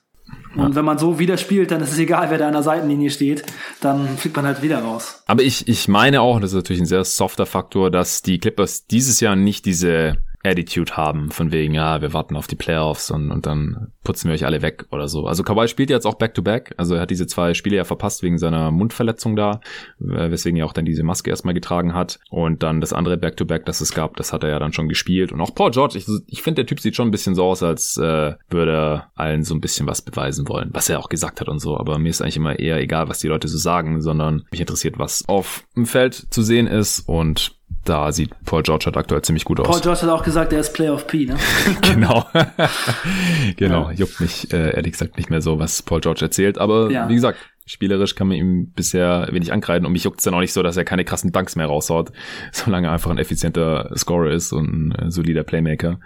Und äh, was ich vorhin auch noch sagen wollte, aber da ich erstmal ausreden lassen, ich mich wundert jetzt auch nicht so, dass die beiden jetzt nicht irgendwie Nacht für Nacht die gegnerischen Topscorer übernehmen, sondern dass es halt dann auf äh, Batum und Beverly abgewälzt wird, die halt offensiv nicht diese Rollen innehaben. Also in den Playoffs kann ich mir vorstellen, dass es dann ja. wieder gemacht wird, dass die beiden das wieder übernehmen, aber in der Regular Season bin ich okay damit. Dann äh, finde ich es besser, wenn die in einem Rhythmus bleiben, vor allem offensiv und Kawhi Leonard nicht ständig irgendwie aussetzt und pausiert, dass es offensiv halt gut aussieht und dann defensiv haben sie dann halt noch diesen äh, nächsten Gang, wenn es drauf ankommt. Das würde auch wiederum dann zu einem zu einem Tyron ja. Lue Team passen, das kennt er ja schon von den LeBron Cavs. ja, also ich bin auch was Tyron Lue und diese defensiven Dinge angeht echt so ein bisschen vielleicht so ein bisschen vorgeschädigt, weil ich das schon immer gesehen habe, dass der Kader nicht unbedingt ähm, ein Top 5 oder Top 10 Ceiling hat. Also wenn man es dann auch in den Playoffs gesehen hat, schon immer als sehr krass empfunden, dass sie dann eben nicht irgendwie 15. oder 20. beim defensiven Rating sind, sondern 29. oder 30. Also das ist das schon... war nur einmal. Die war nur, es war nur in, in, der letzten Saison, waren sie so richtig schlecht. Ja, ich habe es mir vorher angesehen. Äh, die Saison vorher war, glaube ich, auch schon so in den 20ern. Ja, ja, aber eher so 20 anstatt 30. Ja. Whatever. Also 2016, da haben sie halt noch ein gutes defensives Personal gehabt und da haben sie ja dann noch irgendwie die Warriors geschlagen in den Finals. Das muss man auch erstmal schaffen, die zu verteidigen. Ja. Trotz, trotz also, Tyron Lue. da, da bin ich dann anscheinend bei den Clippers etwas skeptischer ja. und mein Take zu den Clippers ist, dass sie auf jeden Fall sehr viel mehr diese Saison brauchen von Leonard und Paul George als letztes Jahr und das ist schon, wenn das bei denen nicht so geht, dass sie immer spielen, schwierig werden könnte. In der Regular Season schon, meinst du? In der, in der, in der Regular Season, genau, dass sie teilweise Spiele verlieren werden, wenn einer von denen restet. Was ja jetzt auch schon mal passiert ist, ne? Gegen Dallas verloren mm, mit ja. 51. Okay, was da los war, ey, keine Ahnung, das war das dritte Spiel der Saison, aber gegen San Antonio verloren, als PG gesessen hat. Ich glaube schon, dass das häufiger vorkommen kann mit diesem Roster. Ja, da würde ich jetzt auch nicht unbedingt gegengehen.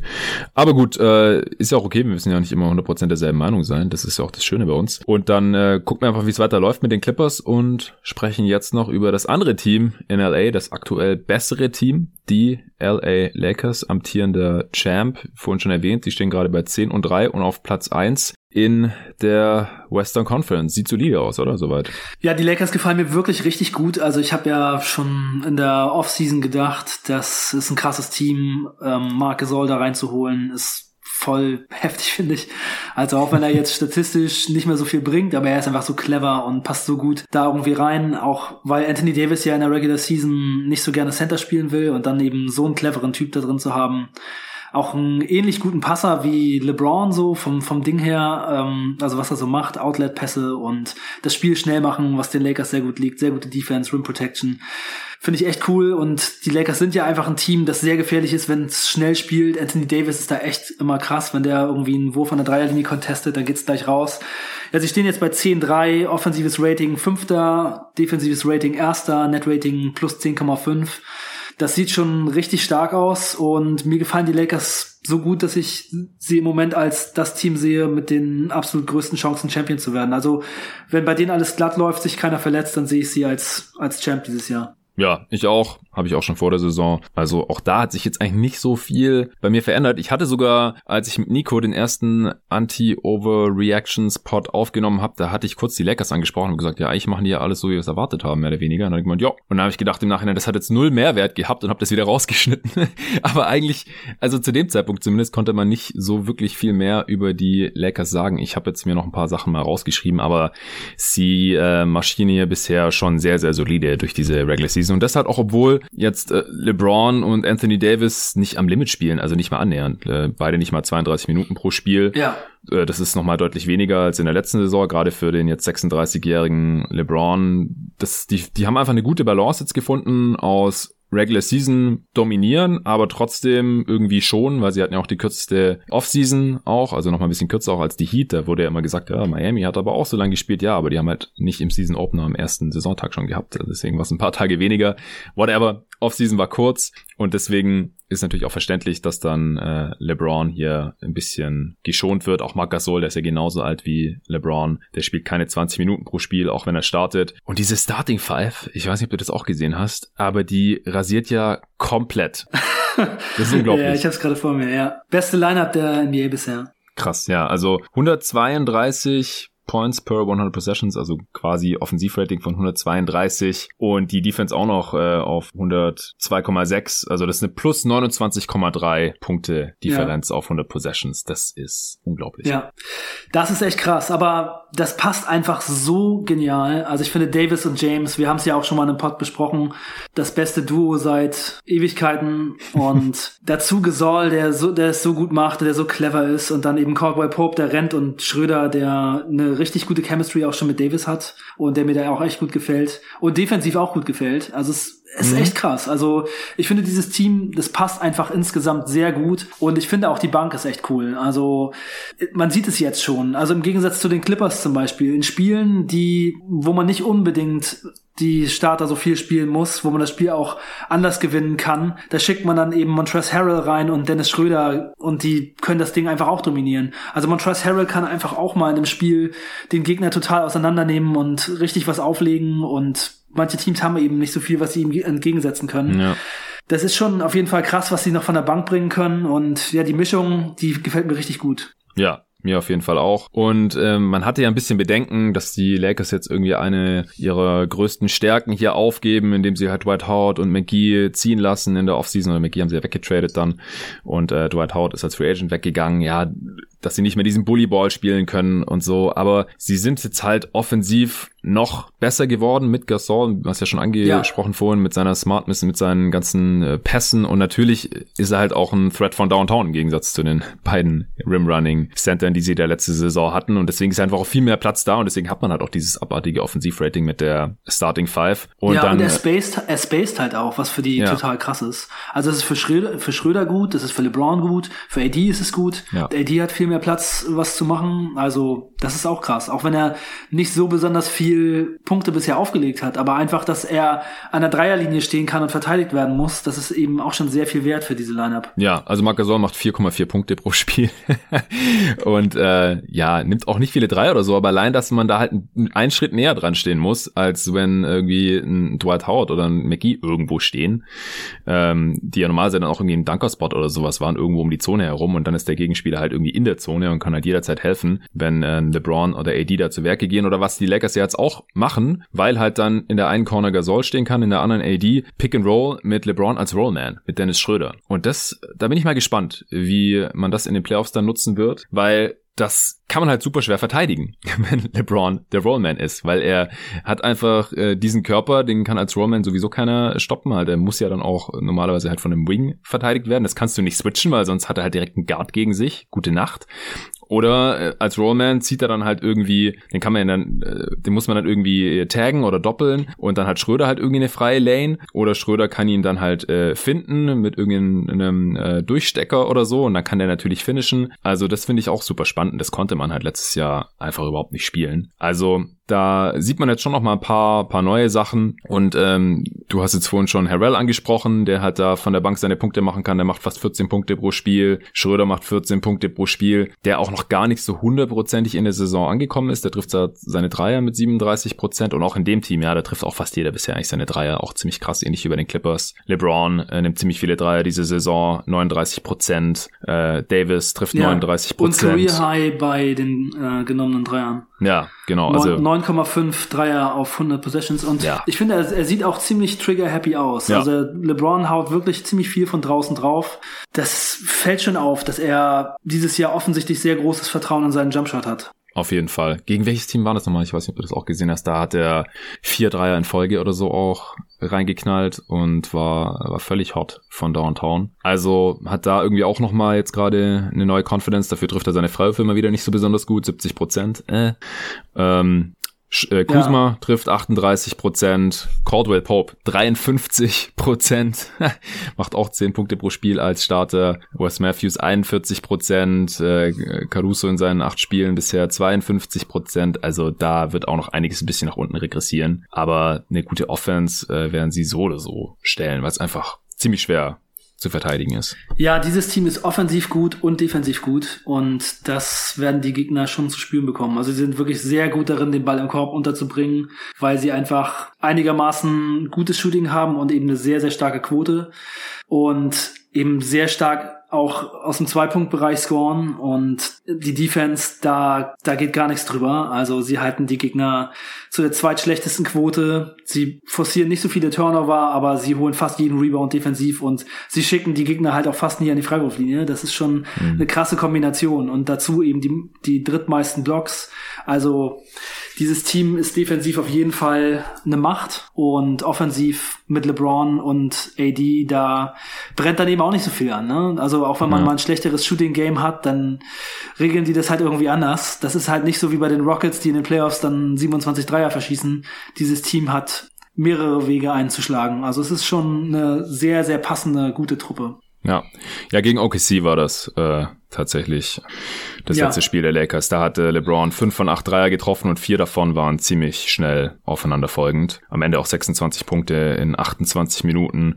Der ja. Spielplan der Lakers war bisher nicht so super hart. Nee. Also äh, Laker, äh, Quatsch, Clippers im Opener, Dallas äh, an Weihnachten und seither halt nur Teams, die wir jetzt vor der Saison nicht unbedingt in Playoffs gesehen haben, mit Ausnahme von Portland, gegen die man halt auch verloren hat. Äh, dann die Spurs schon dreimal, zweimal hat man die geschlagen, zweimal Memphis beide geschlagen, die jetzt auch ohne Morant echt nicht äh, so toll unterwegs sind. Äh, deine Chicago ja, und das Bulls. eine war nur mit, nur mit plus zwei, ne? Ja, deine Bulls äh, nur mit zwei geschlagen, zweimal das die, war knapp, ja, die, das war die knapp. Rockets. Sie, die Bulls haben den haben den Lakers richtig die Hütte vollgeballert. ich ja. habe mich gefreut. Die Bulls haben ja jetzt auch gegen alle drei Teams, die wir heute hier besprechen, gezockt neulich erst gegen die Blazers, gegen die Clippers und gegen die Lakers. Habe ich ja, schon gefragt, ja, ob du gegen wohl die Blazers richtig ja, also das hat natürlich für mich auch gut gepasst. das habe ich schon, das habe ich schon auf dem Zettel gehabt, ne? Da kann okay. ich mir schön die Bulls angucken und die ja. Teams alle gleich mitscouten. Ja, und die Blazers sahen am Anfang aus, als würden sie die Bulls vollkommen aus der Halle ballern. Die waren im zweiten Quarter schon mit über 20 vorne und die Bulls sahen richtig schlecht aus und da haben die Bulls das Ding echt noch gedreht. Ja, und dann gegen die Clippers und gegen die Lakers knapp verloren und richtig viele Punkte gemacht. Das war schon ganz gut. Das Spiel ähm, Clippers gegen Bulls war echt ein Highlight. Da haben Kawhi und Levine sich im dritten Viertel so ein Shootout geliefert. Kawhi hat sein Career High im dritten Viertel gemacht mit 21 Punkten und 5 Dreier. Mm. Levine hat 5 Dreier im dritten Viertel getroffen und hat 45 Punkte gemacht. Kawhi 35. Das war echt ein heißes Ding. Und Levine hat am Ende den Game Winner Airball geworfen und da waren sie zwei hinten, hätten mit einem gewonnen und er schießt einen Airball, obwohl er vorher zehn Dreier getroffen hatte. Das God. war echt, hast du es nicht gesehen? Das war Sonntag um 10, Prime Time. Also, nee, hab ich, hätte ich eigentlich, hab ich nicht. Hätte ich eigentlich gedacht, dass du dir da mal die Puls gönnst, ne?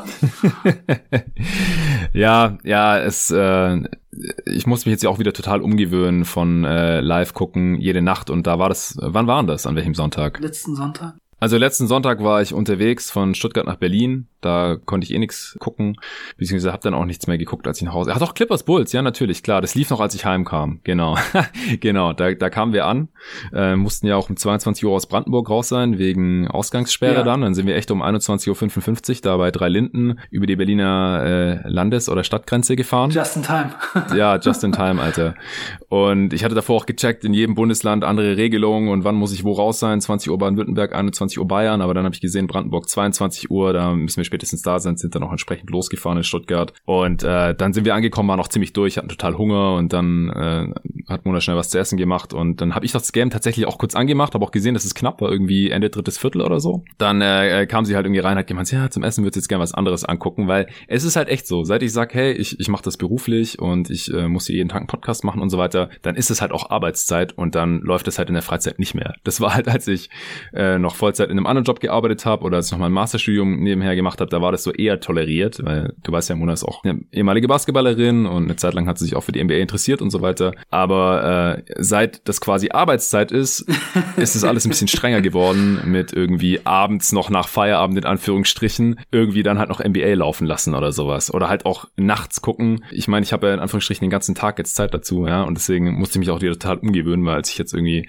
drei Wochen da äh, zu Hause war und bei meiner Mutter war, da habe ich wieder sehr viel nachts live geschaut und dann irgendwie vormittags gepennt und so. Und äh, mein Rhythmus habe ich jetzt wieder total umgestellt und schaue jetzt halt gerade diese Woche jetzt gar nichts mehr live geschaut und äh, schaue dann halt irgendwie tagsüber drei, vier Spiele an und äh, recherchiere dann halt für den Pod und nehme dann irgendwie auf. Auch deswegen unter anderem ein Grund, wieso ich keinen äh, Rapid Reaction Pod zu James Harden aufnehmen konnte, weil irgendwie um 23 Uhr, wenn ich da dann halt irgendwie zu meiner Freundin sage, hey, äh, ich weiß, ich habe vor drei Stunden Feierabend gemacht, aber ich muss jetzt nochmal aufnehmen, dann bin ich wahrscheinlich halt sehr schnell Single. Also das ist halt. Ah, aber äh, du hättest dir sagen können, James Harden wird ja nicht alle Tage getradet, ne?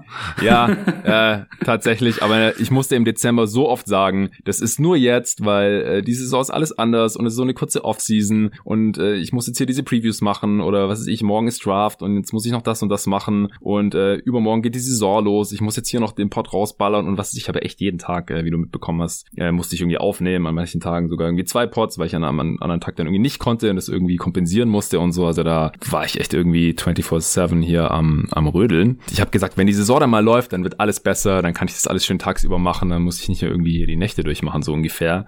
Und äh, ja, deswegen muss ich da gerade ein bisschen, bisschen leiser treten. Deswegen ist gerade nicht mehr so viel mit Live schauen und deswegen habe ich Bulls Clippers nicht, nicht live gesehen und dann auch am nächsten Tag nicht nachgeholt, ehrlich gesagt, weil ich dann ja. irgendein anderes Game geschaut habe. Das ist die Story. Ja, gar kein Problem, gar kein Problem. War auf jeden Fall das für mich spannendste und ähm, unterhaltsamste Spiel, das ich die Saison gesehen habe. Aber das liegt natürlich auch daran, dass ich Bulls-Fan bin, ne? Auf jeden, klar, natürlich. Ich muss auch sagen, ich versuche natürlich äh, immer so viel wie möglich von allen Teams zu sehen, aber bei mir genießen die Suns halt auch schon äh, Priorität. Also wenn ich dann mal was live schaue dann und, und die Suns laufen, dann schaue ich halt auch die.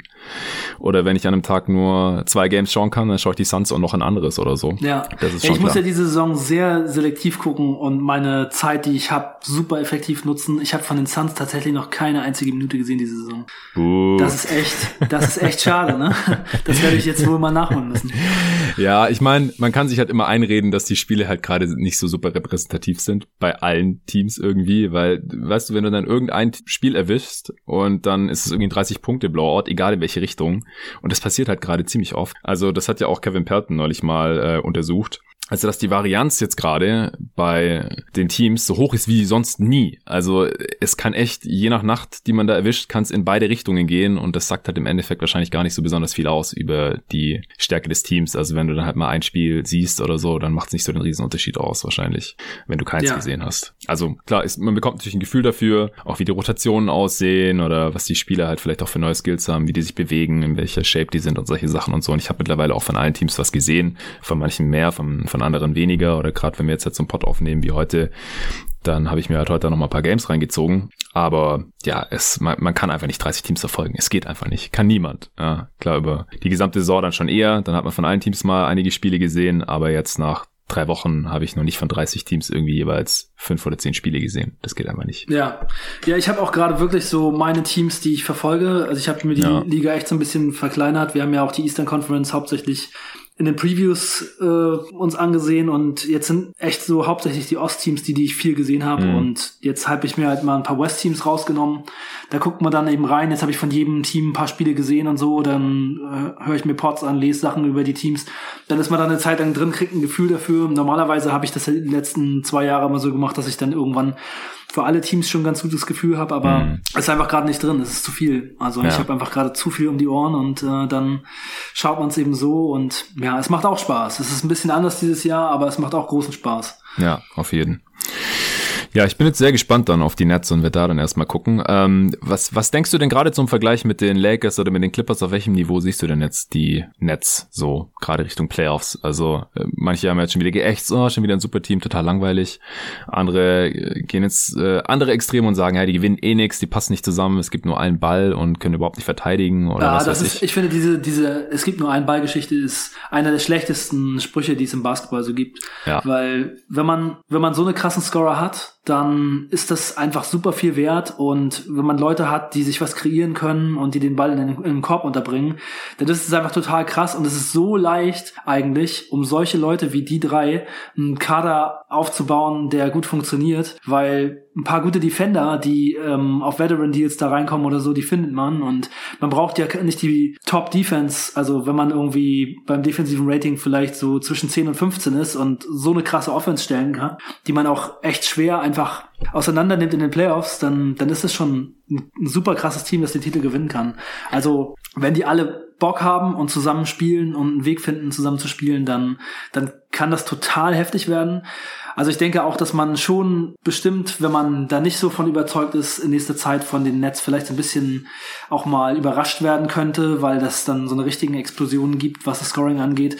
Also ich bin total gespannt, wie es läuft, weil Harden ist halt sehr speziell, was die letzten Jahre angeht, wie er gespielt hat. Ja. Ich hatte ja auch schon vor dem Westbrook-Deal gesagt, ich hoffe, dass Harden einfach mal was anderes macht, dass er mal wieder cuttet, dass er ein bisschen anders spielt. Aber er ist mittlerweile einfach wirklich jemand, der nicht cuttet und der sich nicht bewegt ohne Ball, der eigentlich nur draußen rumsteht und wartet, bis er den Ball in die Hand bekommt. Und er ist wirklich eigentlich unfähig, einen Catch-and-Shoot-Dreier zu nehmen. Wenn er den Ball von jemandem gepasst bekommt und einen offenen Dreier hat, dann nimmt er vorher noch einen Dribbling und wirft dann, weil er einfach nur aus dem Dribbling seine Dreier nimmt und es wirkt so, als würde er sie auch nur so trainieren. Ja, also wahrscheinlich muss Harden schon sehr viel den Ball in der Hand haben, damit das funktioniert. Also ein paar also einzelne, paar einzelne Catch-and-Shoot-Dreier habe ich jetzt sogar gesehen, neben John Wall oder auch, dass er mal gecuttet ist, tatsächlich.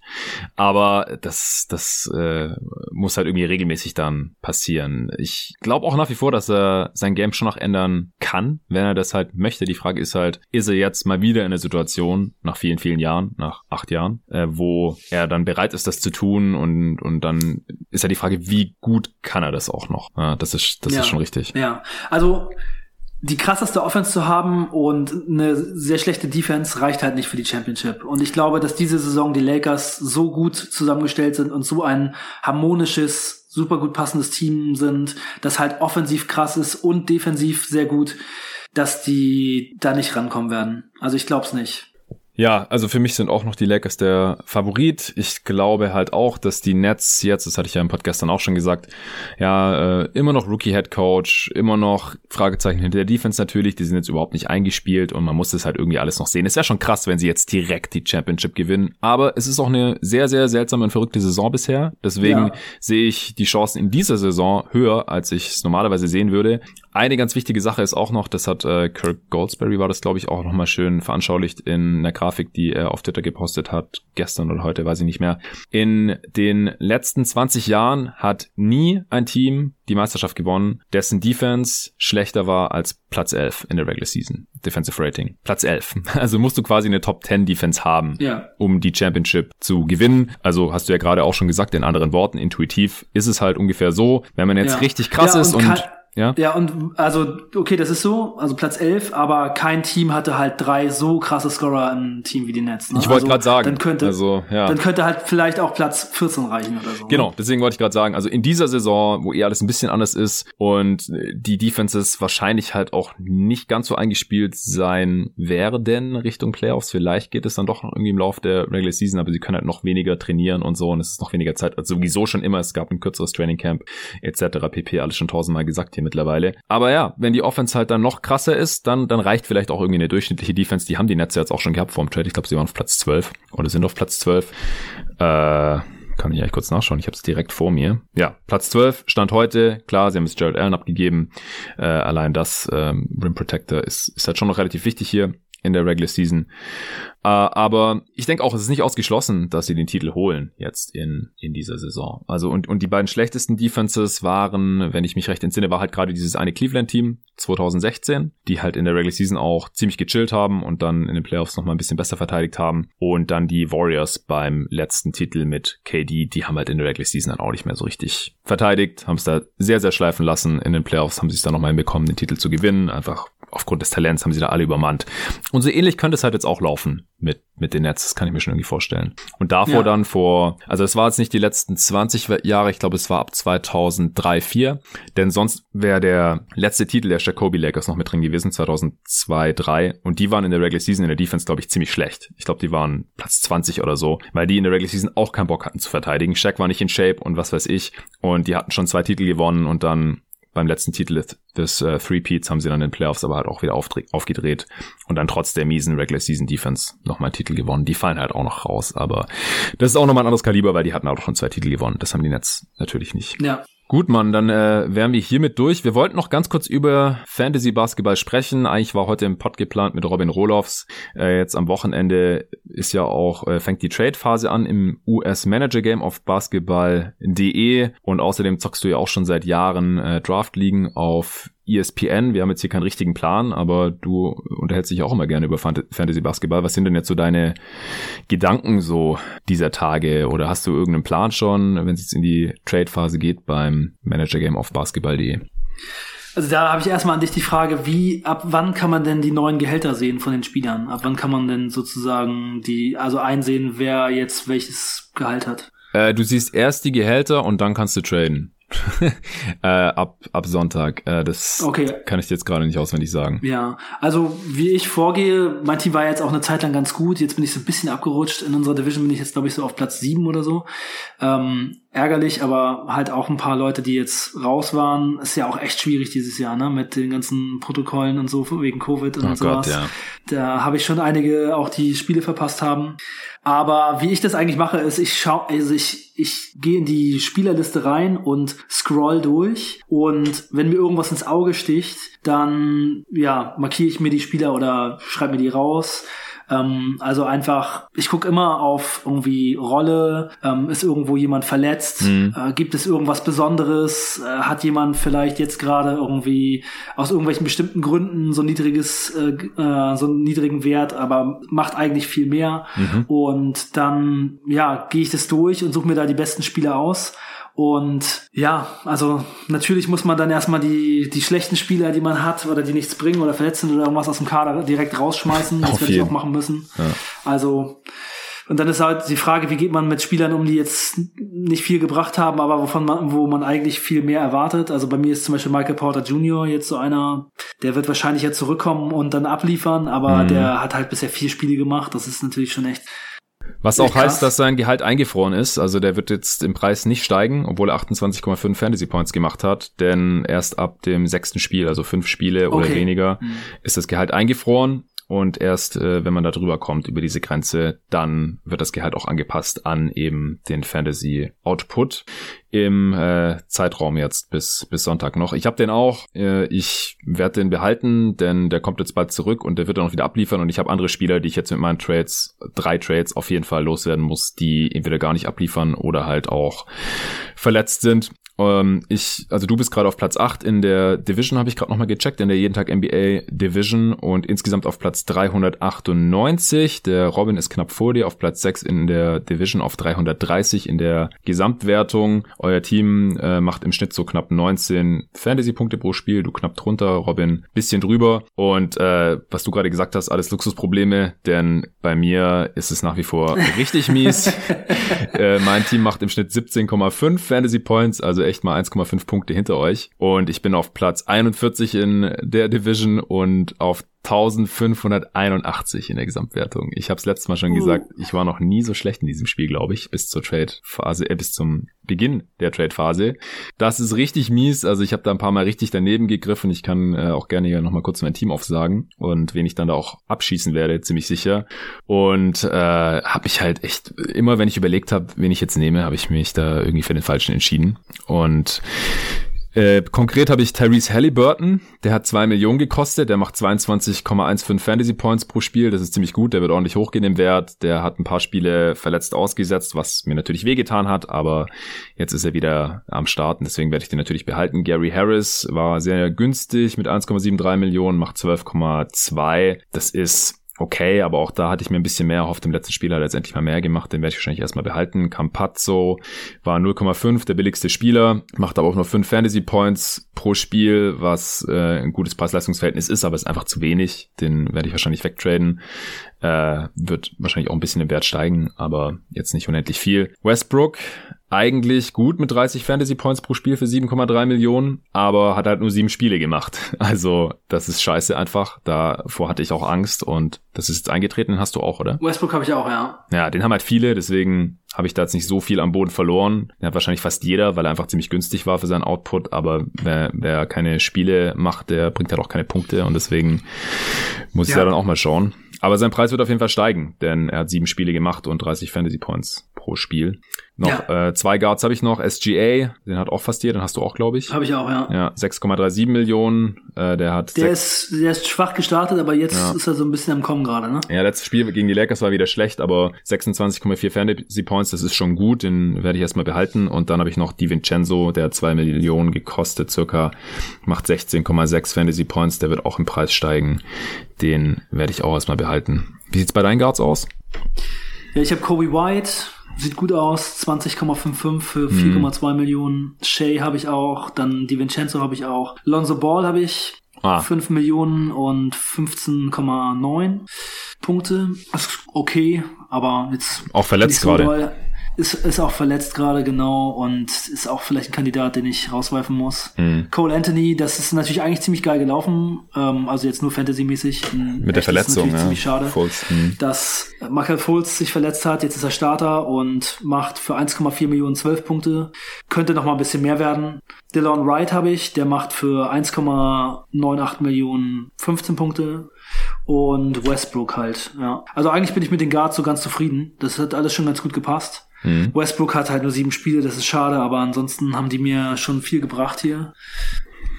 Ja, wen hast du bei Forward? Da habe ich schon mal fünf Dudes, die kein Bild drin haben, was immer kein so gutes Zeichen ist, denn das sind so unbekannte Spieler normalerweise, dass halt Basketball eh noch kein, kein Bild da reingemacht hat und gut, einer davon ist Michael Porter Jr., keine Ahnung, warum der kein Bild, kein Bild drin hat. Dann habe ich Grant Williams, 0,65 Millionen.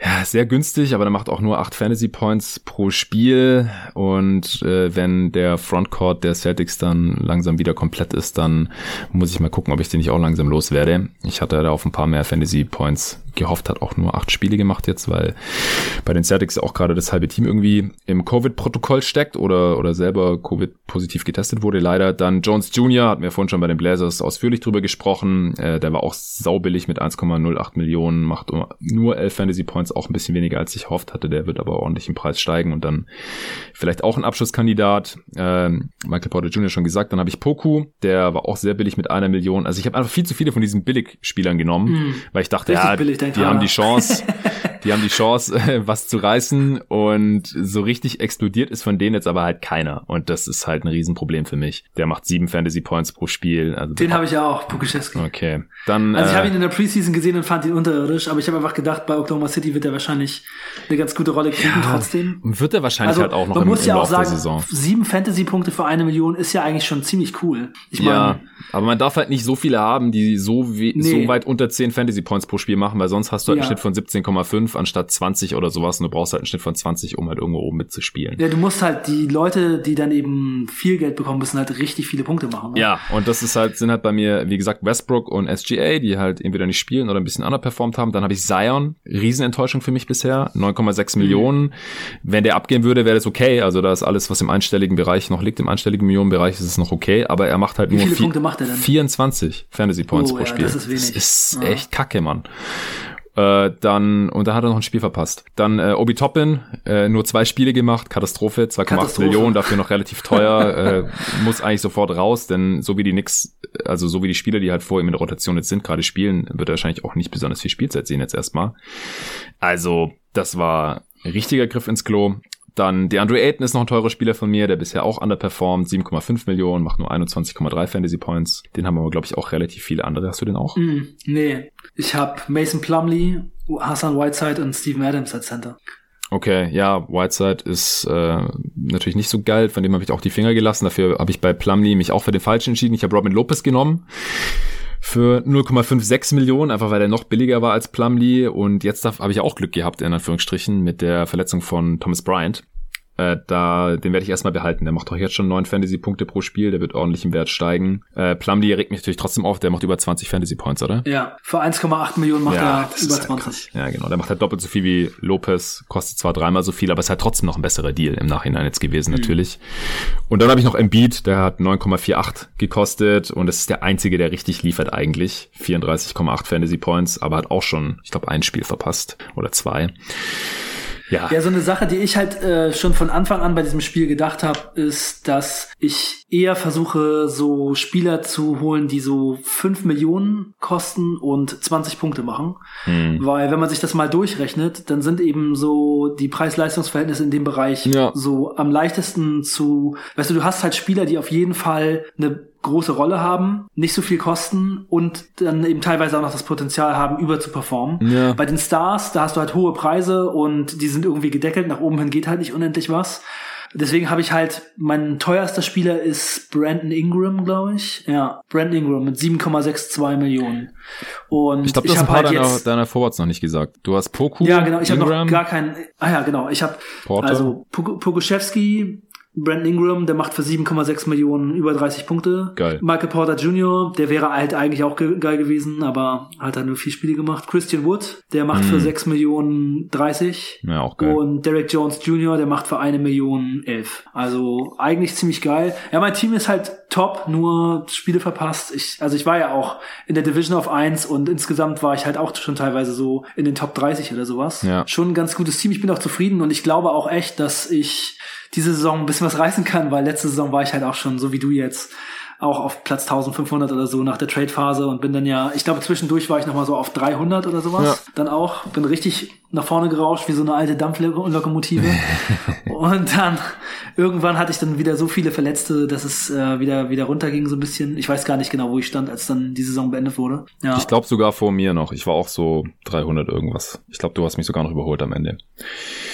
Naja, also das äh, läuft bisher wirklich nicht so. Und der Witz ist ja auch, ich habe jetzt gar nicht so eine großartig andere Philosophie als Robin. Wir haben ja zusammen noch diese Preview aufgenommen am letzten Tag ja. vor Saisonbeginn. Und dann haben wir halt trotzdem unterschiedliche Teams aufgestellt, wo dieselben Kandidaten auf dem Board hatten so ungefähr. Und du hast danach ja auch noch gesagt, hast den Pod angehört, gesagt, du hast auch dieselben Kandidaten so ungefähr gehabt. Die haben drei völlig unterschiedliche Teams. Bei euch beiden läuft's, bei mir überhaupt nicht. Also das ist, ist schon witzig. Ich hatte halt natürlich auch einige mehr von diesen Spielern im mittleren Preissegment. Und dann habe ich aber zu viele von diesen billig Billigfliegern reingenommen, ja, die so um eine Million kosten oder noch weniger. Und hatte ich auf einmal so viel Geld übrig, dass ich dann halt doch noch auf Zion abgegradet habe, auf Embiid abgegradet habe und gedacht habe, komm, die hauen äh, noch ein paar mehr Punkte raus. Und das äh, ja, war ja. im Endeffekt dann halt. Ja, wie gesagt, meine, meine, ähm, mein Plan dabei ist, dass ich auf so teure Spieler gar nicht gucke. Also ich, mhm. ich würde mal sagen, so acht Millionen ist bei mir echt so die Grenze. Ja, ja, ist Darunter suche ich mir die besten Spieler aus. Und jetzt mein Plan, also was ich letzte Saison gemacht habe, und das war ja meine erste Saison bei dem Spiel,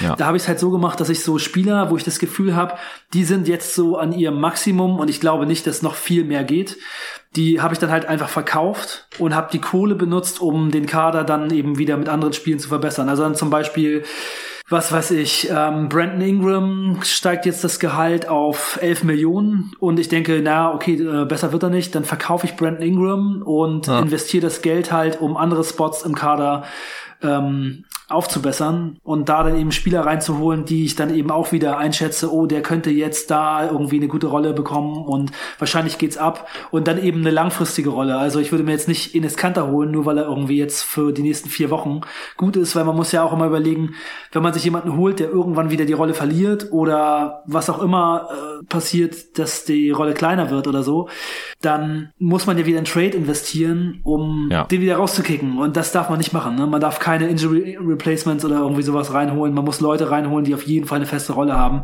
Ja. Denn die Trades muss man alle, die braucht man alle. Ne? Man ja, außer, außer der Preissprung wird dann voraussichtlich deutlich über 1,5 Millionen sein, sodass man sich halt dann den Trade noch kaufen kann und sich trotzdem noch gelohnt hat, um den Spieler ja, wieder aber ja, letzte Saison hat das bei mir nicht so gut funktioniert. Okay. Und diese Saison muss man halt auch echt aufpassen, würde ich sagen, weil ja. mit der Corona-Situation eben viele Leute wahrscheinlich dann eben auch mal eine Zeit lang raus sein werden, wo man dann eben sich vielleicht dann doch entscheidet, nochmal darauf zu reagieren oder so. Mhm. Vielleicht trifft das noch irgendwie zu, ja.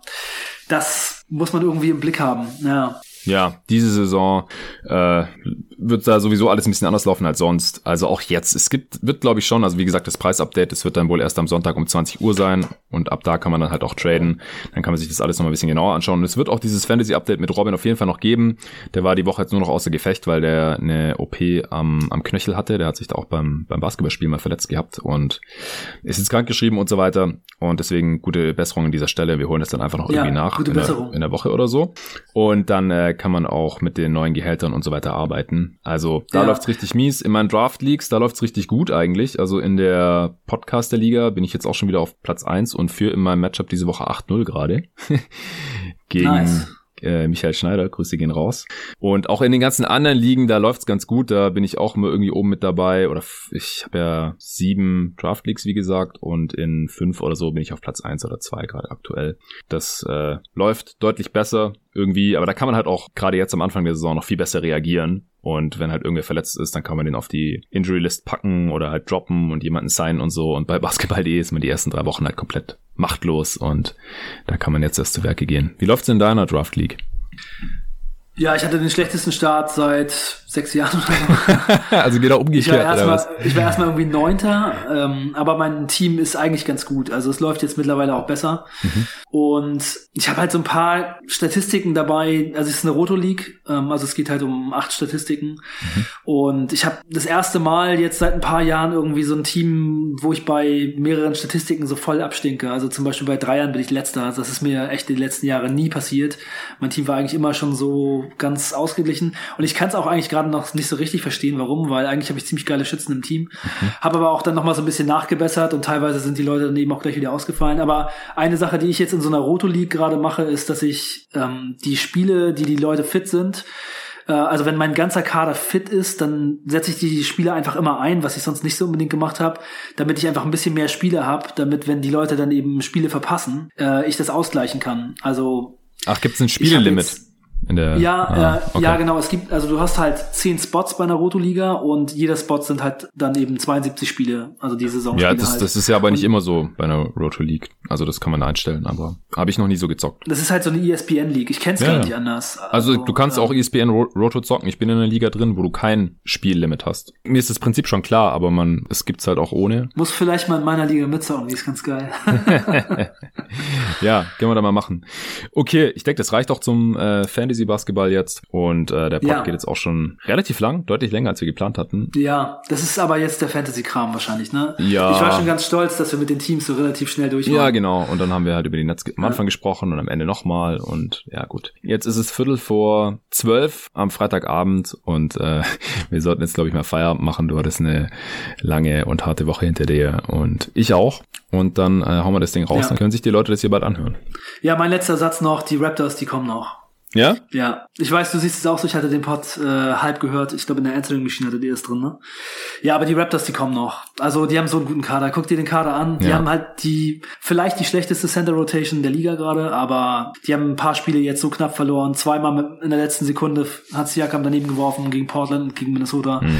Aber die Raptors, die, die kommen noch. Also ich, es würde mich nicht wundern, wenn die am Ende der Saison ungefähr da liegen, wo wir sie tatsächlich in so einer Preview gesehen haben. Und das war halt so im Mittelfeld der Ost-Playoff-Teams. Ja, also sie haben jetzt halt schon ein paar Spiele an Boden verloren. Da müssten sie dann mit einer heißen Phase das quasi wieder wettmachen, dass sie jetzt schon fünf Spiele unter 500 sind.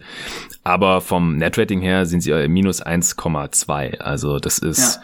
vier Plätze hinter Portland zum Beispiel. Also das ist echt äh, hier noch nicht halb so wild wie das auf den ersten Blick aussieht. Sie haben mittlerweile die zwölf beste Offense schon. Ja, das äh, ja ja, ich denke auch, ich äh, hatte es ja auch gesagt, also ich glaube nicht, dass sie jetzt irgendwie total abkacken und dann Lowry traden und so weiter. Aber irgendwann müssen sie ja doch anfangen, Spiele zu gewinnen, weil das zählt im Endeffekt, wenn man in die Playoffs kommen möchte. Ja. Okay, gut. Dann vielen Dank dir, Arne, dass du dir die Zeit genommen hast, äh, hier über verschiedenste Themen, Teams und Spieler mit mir zu quatschen mal wieder. Als nächstes kommt dann das Power Ranking für die Western Conference. Endlich, da spreche ich dann noch über die zwölf Teams der Western Conference, über die wir beide hier jetzt heute nicht gesprochen haben. Nicht super ausführlich, sondern es soll einfach mal nochmal einen Überblick über die Liga geben, damit auch jedes Team hier mal besprochen wurde. Wo steht das Team gerade so? im Liga-Vergleich und vor allem natürlich halt im Conference-Vergleich und dasselbe, also in der darauf folgenden Episode für die Eastern Conference noch. Da habe ich dann noch einen Gast drin, den Tobi Bühner. Das wird am Montag aufgenommen. Western Conference Power Ranking jetzt hier irgendwie am Wochenende. Und nächste Woche danach gibt es dann schon wieder ganz anderen Content. Ich freue mich schon drauf. Vielen Dank nochmal an alle Supporter und Supporterinnen hier bei Jeden Tag NBA. Ich wünsche euch schon mal ein schönes Wochenende und bis zur nächsten Folge. Ja, von mir auch. Bis dann.